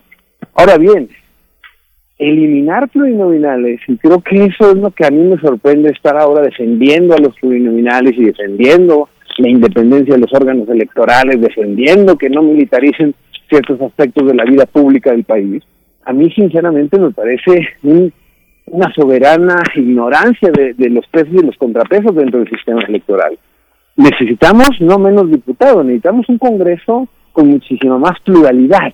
Y nos gusten o no, el tema de los plurinominales da la oportunidad, sí, a muchos partidos rémora, a muchos partidos aviadores, a muchos partidos que al final generan eh, el, efecto de, de, los chapulines o de las transfugas para un partido político u otro, pero tenemos la confianza que con estas figuras se pueden evitar mayorías absolutas en los congresos. Si no hubiera plurinominales, no solamente en este en este sexenio, quitémonos de la cabeza que todos los análisis que realizamos son en el marco de esta administración, en absoluto. Los plurinominales son los pocos figuras que en años anteriores a la llegada de la alternancia en este país generaron un pequeño contrapeso al partido hegemónico que era el PRI. Sí, analicemos el, sistema electoral, veamos qué funciona, veamos que no, Pero creo que irse por estos temas, desaparición de OPLES, plurinominales, voto directo de consejos electorales y magistrados electorales, a mí se me en, en, verdad me parece que es algo que no nos tendría que estar eh, quitando la energía. Vamos a ver el tema de fiscalización, el tema de organizaciones locales, cuál es el sistema de medios y la publicidad oficial. Temas que los partidos políticos no están dispuestos a entrarle. Y en lo particular, el gran tema pendiente de una reforma electoral son los propios partidos políticos. Cuando vemos cómo eligen candidatos y candidatas, cuando vemos la opacidad que tienen en el gasto público, el financiamiento privado, el financiamiento público, ahí nos damos cuenta que no, el presidente no está hablando de reformar a los partidos políticos, porque a los partidos políticos no les interesa amarrarse el cinturón. Aquí lo que tendríamos que estar analizando antes que el árbitro es a los jugadores del partido. Eh, Edgar, doctor Edgar, este, ¿quiere comentar este aspecto? Sí, este tema de la representación proporcional es un tema sumamente eh, importante y depende de que la reforma electoral, cualquier reforma electoral que se haga en ese sentido, tiene que tener objetivos muy claros. La representación proporcional eh, en México tiene varias funciones. La primera, como ya la mencionó el doctor Garza Onofre, tiene que ver precisamente que eh, no se no se eh, no tenga un solo partido mayorías absolutas en el Congreso. La segunda me parece que es la más importante es que la representación proporcional permite al ciudadano que sus intereses, cualquiera que estos sean, pero que se vean reflejados en los partidos políticos, puedan tener una representación en el Congreso de la Unión. Los eh, sistemas de representación proporcional en todo el mundo, no solamente en México, lo que provocan puede ser un efecto positivo o negativo, dependiendo de qué es lo que se quiera, eh, tienden a la creación de más partidos políticos. Es decir, la representación proporcional provoca casi de manera automática la creación de más partidos. Es decir, no necesariamente un partido necesita ganar un distrito uninominal eh, o un distrito de mayoría relativa o simple para poder tener representación en el Congreso. Simplemente tiene que alcanzar el umbral eh, de, votos que requiera la ley para poder tener una representación. Esto en México desafortunadamente ha sido muy mal visto por obvias razones que tiene que ver con el, con el, gasto y el costo tan alto que implica tener tantos partidos políticos. En México tenemos un sistema pluripartidista, tenemos muchos partidos. Y esto se debe en buena parte a este sistema de representación proporcional y quizás la reforma del presidente va en ese sentido, también a disminuir el número de partidos políticos. La representación proporcional también permite que los partidos políticos eh, eh, coloquen en, el, en, en los parlamentos, en la Cámara de Diputados y Senadores, a cuadros de partido que para ellos les parece que son relevantes. Desafortunadamente en México vemos que son las élites partidistas, algunas élites partidistas familiares las que ocupan estos puestos de representación proporcional, porque son personajes políticos importantes, pero que no tienen importantes para ellos y quizás para el sistema político, pero no necesariamente para la ciudadanía, es decir, son figuras que no necesariamente van a ganar un distrito uninominal. No quiero ponerle nombre a nadie, pensemos en alguna figura de la Cámara de Diputados que está, que de hecho llegó por representación proporcional. Si revisamos la mayoría de los líderes parlamentarios, de, los que ocupan los de los legisladores que ocupan los puestos más importantes de la Cámara de Diputados y Senadores, la mayoría de ellos, si no es que todos, no vienen de mayoría relativa, es decir, no fueron elegidos por la ciudadanía de manera directa en un distrito uninominal, sino llegaron por representación proporcional a partir de listas cerradas. ¿A qué me refiero por listas cerradas? Sea, los ciudadanos no tienen la, facultad de elegir directamente de esa lista quién puede llegar y quién no puede llegar, sino simplemente se vota por la lista en su conjunto, por llamarlo de alguna manera. Entonces, eh, la representación proporcional eh, eh, juega estos papeles. Primero, se puede generar mayor número de partidos políticos y la otra, que los ciudadanos se vean representados en sus intereses, por minoritarios que estos sean, pero que tienen derecho a ser representados en los parlamentos. Ahora bien, depende de qué es lo que se quiere. Si nosotros, este, si la reforma va en el sentido que solamente transitemos a un sistema de mayoría relativa, es decir, que, que se desaparezca por completo la representación proporcional, lo que haríamos es tender a crear un sistema de partidos bipartidistas, es decir, eh, prácticamente solamente podrían existir dos o tres partidos a nivel nacional porque los distritos, la, característica de los sistemas de mayoría relativa es que los partidos políticos tienen que tener una, una ah, gran andamiaje y estructura político-electoral a nivel territorial, para que puedan precisamente ganar los distritos eh, uninominales o de mayoría relativa o mayoría simple. Efectivamente, más allá de este análisis eh, técnico que estoy tratando de, presentar, aquí me parece que lo más importante es precisamente que se eh, reduzca el gasto de los partidos políticos, es decir, son muy costosos al erario público de la nación y efectivamente hay una crisis de legitimidad de estos partidos políticos y particularmente de la Cámara de Diputados y de la Cámara de Senadores.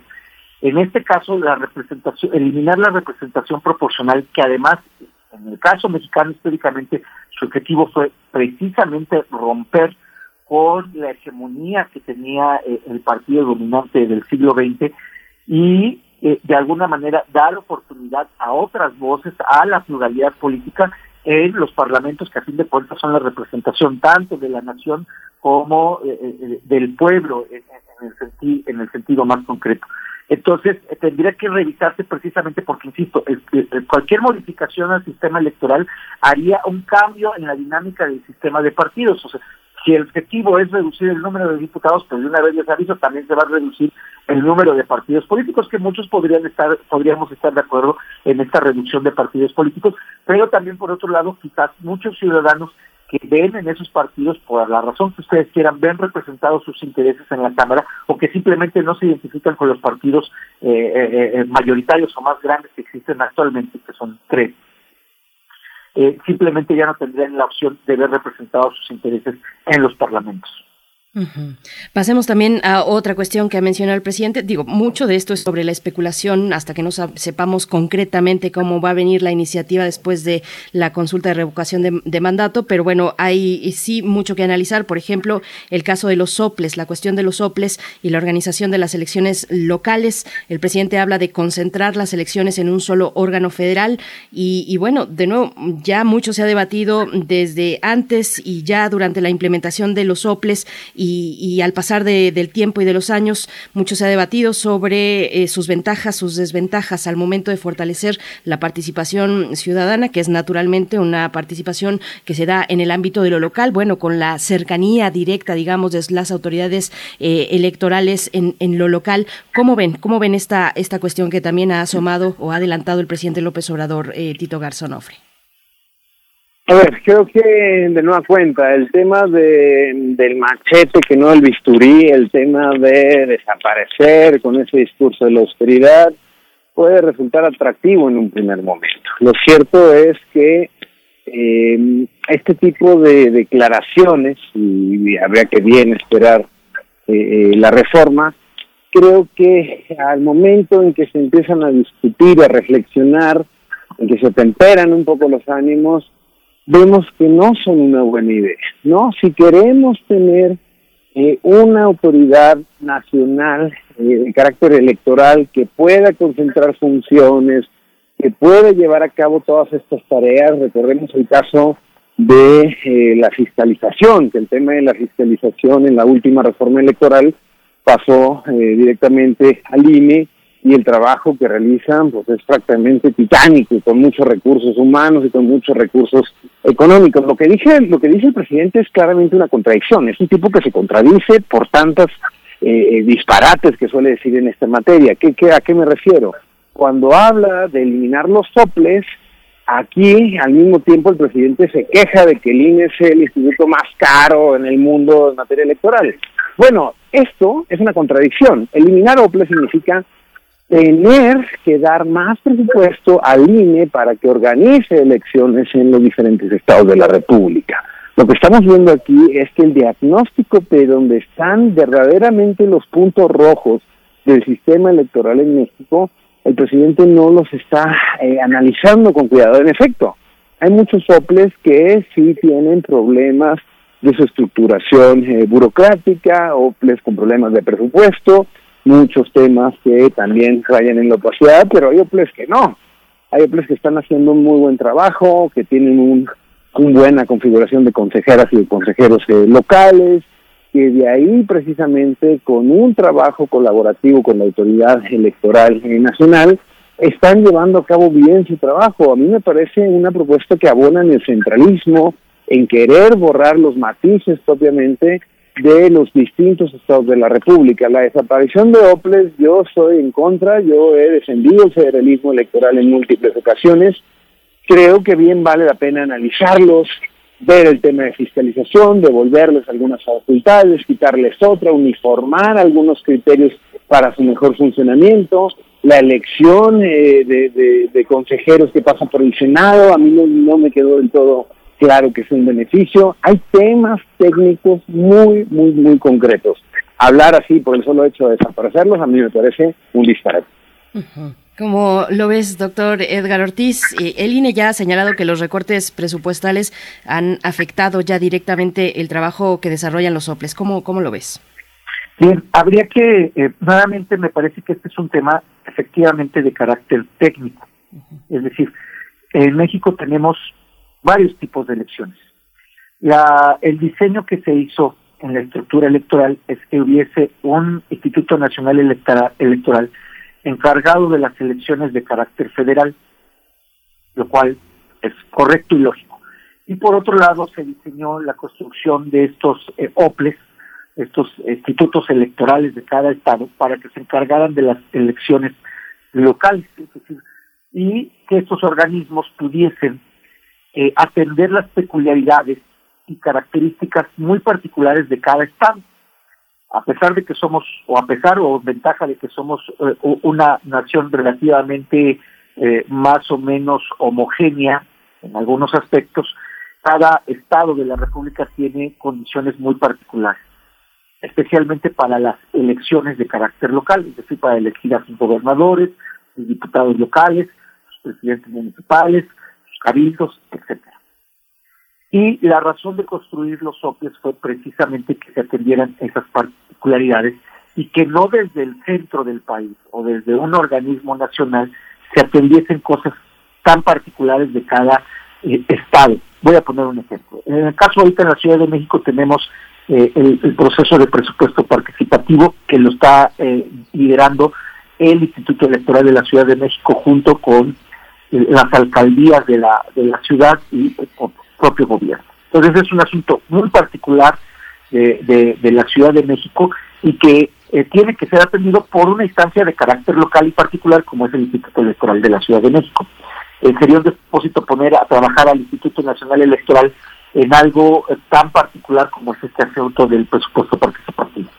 Igual otros estados tienen otras particularidades y tienen eh, procesos propios de su región, característicos de las condiciones político-culturales y esa es la razón por las cuales existen diferentes institutos electorales, todos ahora coordinados por el Instituto Nacional Electoral, especialmente en cuestiones de procedimientos internos, en la selección de los miembros del Servicio Profesional de Carrera, en la selección de los consejeros electorales. Obviamente la, la, el eliminar probablemente los soples reduzca eh, costos o aparentemente reduzca costos, pero estos probablemente ese presupuesto se tenga que pasar a un mega organismo que sería el Instituto Nacional que tendría que estar metido en prácticamente todos los aspectos de carácter electoral del país y que tendrían que ver con asuntos de índole local y que entonces en vez de eh, provocar un proceso de federalización, pues lo que estamos provocando es un proceso muy profundo de centralización. A lo mejor quizás lo que se tenga que revisar, porque hay que considerar que en el caso mexicano tenemos por un lado los OPES y el Instituto Nacional Electoral a su vez tiene eh, eh, juntas locales, o sea, es decir, tiene una representación en los estados porque el asunto es que llevan a, cabo los procesos de carácter federal en cada estado. El INE tiene a su vez unas juntas que, se conocen coloquialmente como juntas locales. Ahora, la, la, operación electoral de nuestro país es muy muy territorial, o sea, es decir, eh, se tiene que se, hace todo un trabajo muy profundo y de carácter técnico los miembros del servicio profesional de carrera, tanto del INE como de los OPLES, hacen un trabajo técnico muy profundo en términos de para, para, para territorial, por ejemplo, para definir las casillas. Es un tema sumamente complejo, que por cierto el presidente se ha estado quejando de este tema por la revocación de mandato a nivel federal. Y a nivel local también se hace un trabajo muy profundo de esto, que necesita personal, eh, como le decimos, muy de tierra, muy operativo que pueda trabajarlo y que conoce las peculiaridades. Que este tipo de decisiones estén tomando desde el centro o desde juntas locales que responden a eh, eh, las lógicas de carácter federal, pues es a todas luces complicar aún más lo ya complejo que es el sistema electoral. Quizás lo que se tenga que hacer es una, una reforma importante, pero no desaparecer a los a los soples. Lo que se trataría sería de, hacer más eficiente el trabajo del INE y de estos organismos locales en sus diferentes ámbitos de competencia, pero no necesariamente eh, eh, eh desaparecerlos. Eh, el, discurso o tal vez la idea de desaparecer, la idea más, más próxima para ahorrar dinero, obviamente siempre es desaparecer es como las empresas, cuando tienen problemas las empresas pues, pues corren empleados, entonces esa no es la solución, la solución es hacer más eficientes estos organismos y que efectivamente sean organismos ciudadanos. Y aquí eh, quiero poner énfasis en este tema de que sean organismos ciudadanos y que no eh, eh, dependan las decisiones de carácter electoral, las decisiones de los de los consejeros electorales, tanto de los OPRES como del INE, en los partidos políticos a partir de los procesos de cuotas. Quizás eso también ayudaría en buena manera a eh, eh, hacer más eficaces y eficientes todos los procedimientos que están haciendo tanto los OPLES como el Instituto Nacional Electoral. Me parece que están mezclando temas, o sea, en esta reforma a lo mejor por, la premura se, se, está, se está, se están, eh, no, sea, no, no ha podido ver eh, Presidencia de la República con precisión los diferentes momentos y los diferentes ámbitos de competencia tanto del INE como de los OPLES. Hay una hay un aspecto que yo les bueno yo les quiero preguntar un tema que es eh, aparentemente muy muy cotidiano no yo veo por ejemplo cómo eh, eh, el INE se resiste a, al, al, gobierno federal polemiza con el presidente de manera indirecta o directa Lorenzo Córdoba lo hace hace, no sé si ustedes siguieron los foros de revocación de mandato. Los foros de revocación de mandato son unos foros hechos, quién sabe con qué criterio, con qué especialistas, qué autoridad académica o moral tienen, donde se ponen a pelear en torno a un formato que me recuerda a los años 90, es como un viaje al pasado, con un periodista que según modera, con, un, con, una, con unas reglas este, que les dice, ya, tienes un minuto, te quedan cinco segundos, y interviene, interrumpe, es algo, es un formato que en lugar de promover el voto, en realidad este, lo que hacen es poner en la balanza de una manera muy sesgada al gobierno federal. Por otra parte, eh, uno va al banco, si ya caducó la credencial del INE, es la única, es la única este, que, identificación que puede tener un ciudadano cuando hay una cédula profesional, un pasaporte, el CURP, la credencial del INAPAM, ninguno tiene la autoridad del INE. Pareciera que hay una especie como de campaña para, este, para que a los ciudadanos se nos diga que si no tenemos la credencial del INE, si no existe el INE, pues se acabó nuestra posibilidad de existir y nuestra manera de comprobar la identidad. ¿Qué piensan ustedes? Ustedes, este Jesús, este Tito Nofre? ¿Cómo, cómo lo ves? ¿Cómo lo ven ustedes dos? Mira, eh, bueno, me parece que en definitiva son temas que ojalá, ojalá nuestros representantes le entraran, ojalá estos formatos tan arcaicos no solamente en los debates de la revocación, sino en los debates presidenciales, parece que cada vez se van teniendo más dinámicos. Esto que hablas de carácter de la identificación de, de la credencial de elector con fotografía y demás tal, pero ojo, no comparemos este tipo de problemas, Miguel Ángel, con la desaparición por completo de los soples o con la remoción de todos los consejeros electorales y de los magistrados de los que no hemos hablado aquí en este espacio. ¿sí?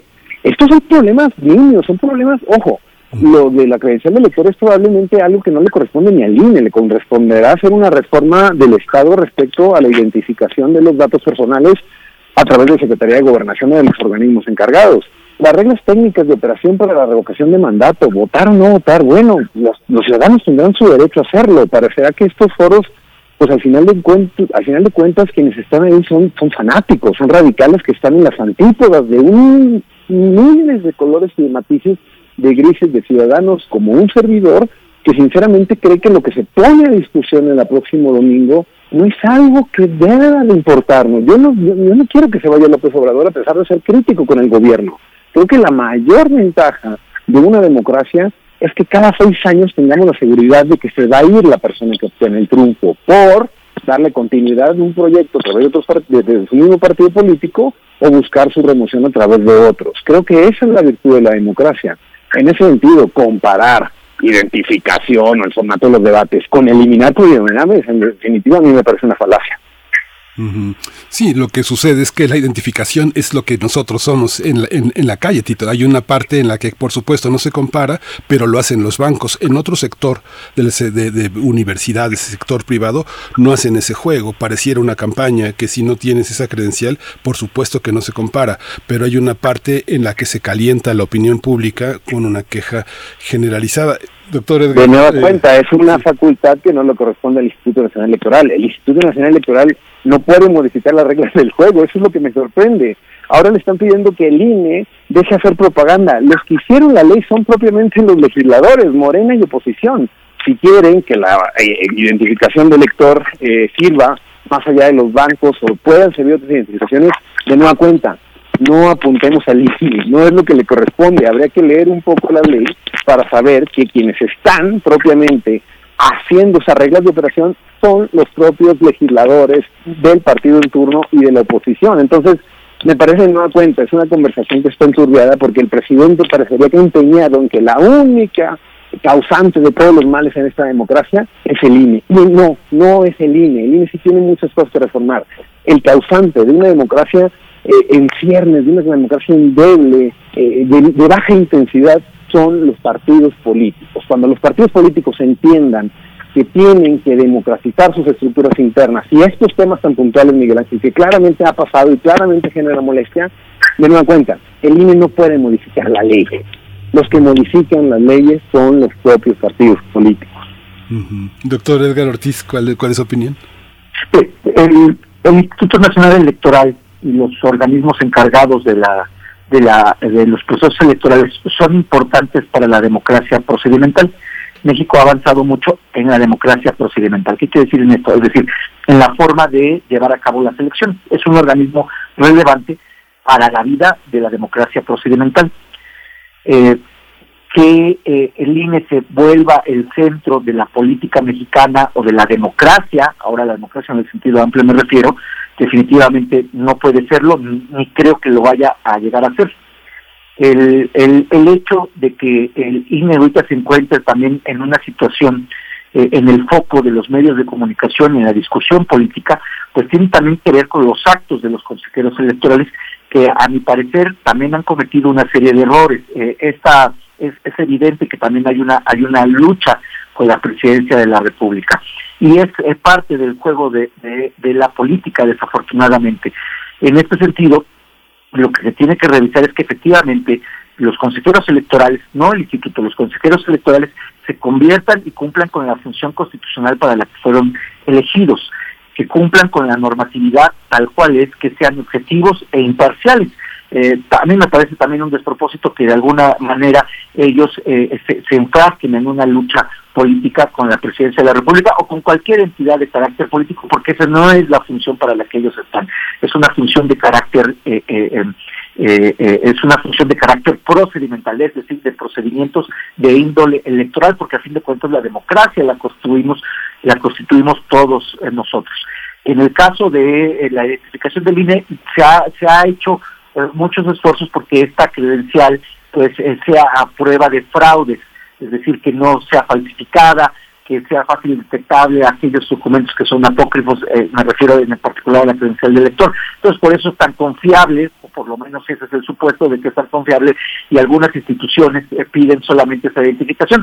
Pero la realidad, me parece, Miguel Ángel, es que efectivamente, o sea, los ciudadanos existimos con o sin credencial de lector, y en todo caso tendría que revisarse que ese tipo de prácticas no se realicen. A fin de cuentas tenemos documentos que son muy importantes y que incluso tienen validación de carácter internacional como son los pasaportes. Eh, eh, si hay esta campaña por parte de algunos consejeros electorales, no, no me refiero a la institución, sino por parte de algunos consejeros electorales, con algunos miembros de la élite económica o política de este país, pues eso no les abona en ningún, en ningún sentido a ellos, ni a la democracia, ni al país.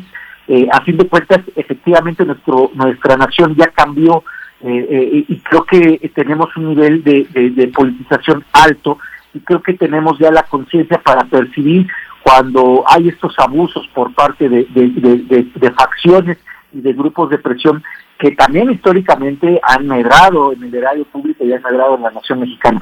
Pero lo más relevante creo que lo que tenemos que vigilar y exigir es que los consejeros actuales, los eh, representantes de los OPLES, los funcionarios del Servicio Profesional de Carrera y todos los involucrados que tienen que ver en los asuntos públicos, pues se sigan a la ley, especialmente aquellos que son los árbitros de los procesos electorales, tienen que tener unos grandes niveles de legitimidad y de imparcialidad, y me parece que desafortunadamente, pues en este momento ya no lo tienen, y quizás por eso es que ahora eh, el presidente está planteando esta, esta, esta reforma, y a fin de cuentas pues tendrá gente que está a favor y otros en contra y tendremos que ver las discusiones que hay en la Cámara de Diputados precisamente para que se pueda alcanzar o no la mayoría calificada para hacer las reformas o no en este sentido.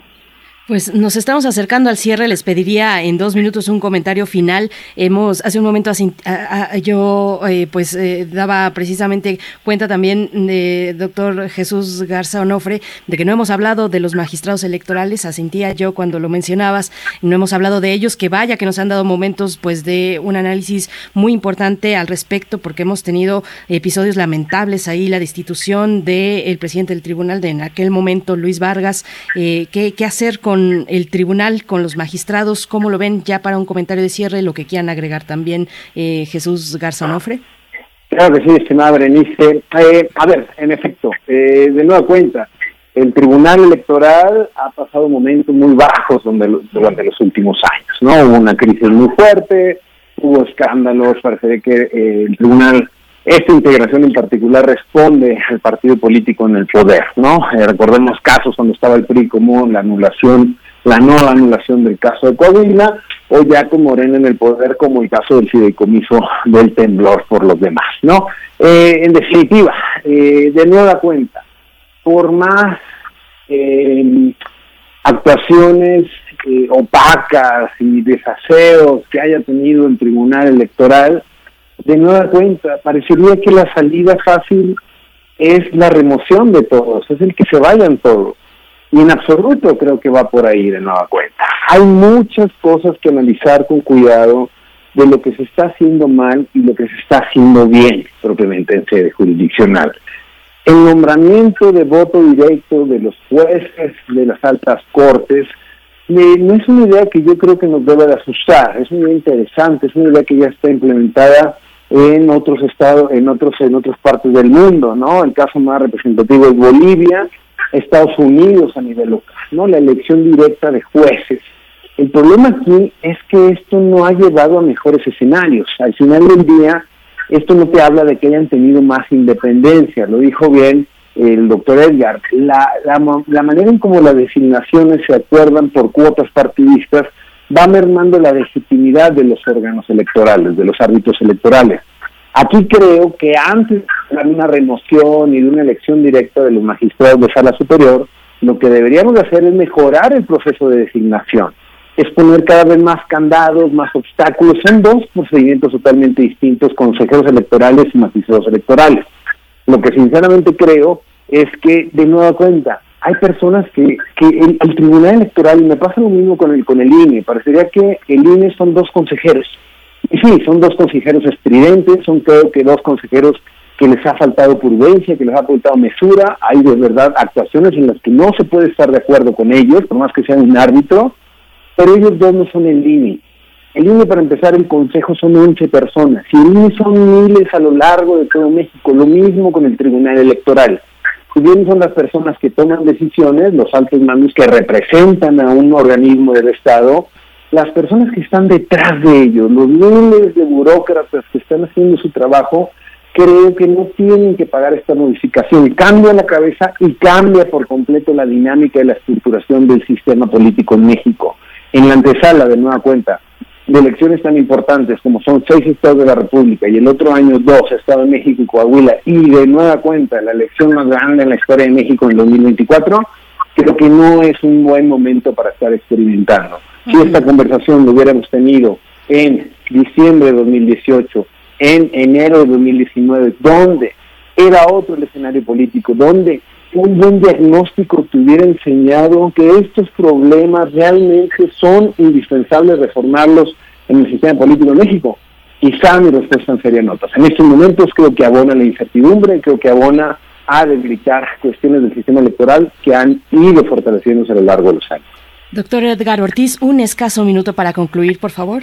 Simplemente implicaría una reforma al artículo 99 constitucional y eh, quizás la elección de los magistrados del Tribunal Electoral eh, implicaría, sentaría un precedente muy importante para toda la reforma del Poder Judicial. Habría que revisarlo todavía con mayor precisión este tema, porque, insisto, eh, creo que el asunto tiene que ver con las cuotas partidistas, se tiene que eliminar a toda costa las cuotas partidistas y obviamente pues agradecerles a ti, Berenice, Miguel Ángel y al doctor Garza Nofre este diálogo y por supuesto a todos sus radioescuchas. Muchas gracias a ustedes, a ambos. Gracias, doctor Edgar Ortiz Arellano, profesor en el posgrado de la Facultad de Contaduría y Administración de la UNAM, doctor Juan Jesús Garza Onofre, investigador del Instituto de Investigaciones Jurídicas de la UNAM. Gracias a ambos. Con esto nos despedimos, Miguel Ángel, a las 10 de la mañana. a las 10 de la mañana, esto fue Primer Movimiento. El mundo desde la universidad. Radio UNAM presentó Primer Movimiento, El mundo desde la universidad con Berenice Camacho y Miguel Ángel Quemain en la conducción. Frida Saldívar y Violeta Berber, producción. Antonio Quijano y Patricia Zavala, noticias. Miriam Trejo y Rodrigo Mota, coordinadores de invitados. Tamara Quirós, redes sociales. Arturo González y Socorro Montes, operación técnica. Servicio social, Vicente Pérez e Iván Chavarría. Locución, Tessa Uribe y Juan Stack. Quédate en sintonía con Radio UNAM. Experiencia sonora.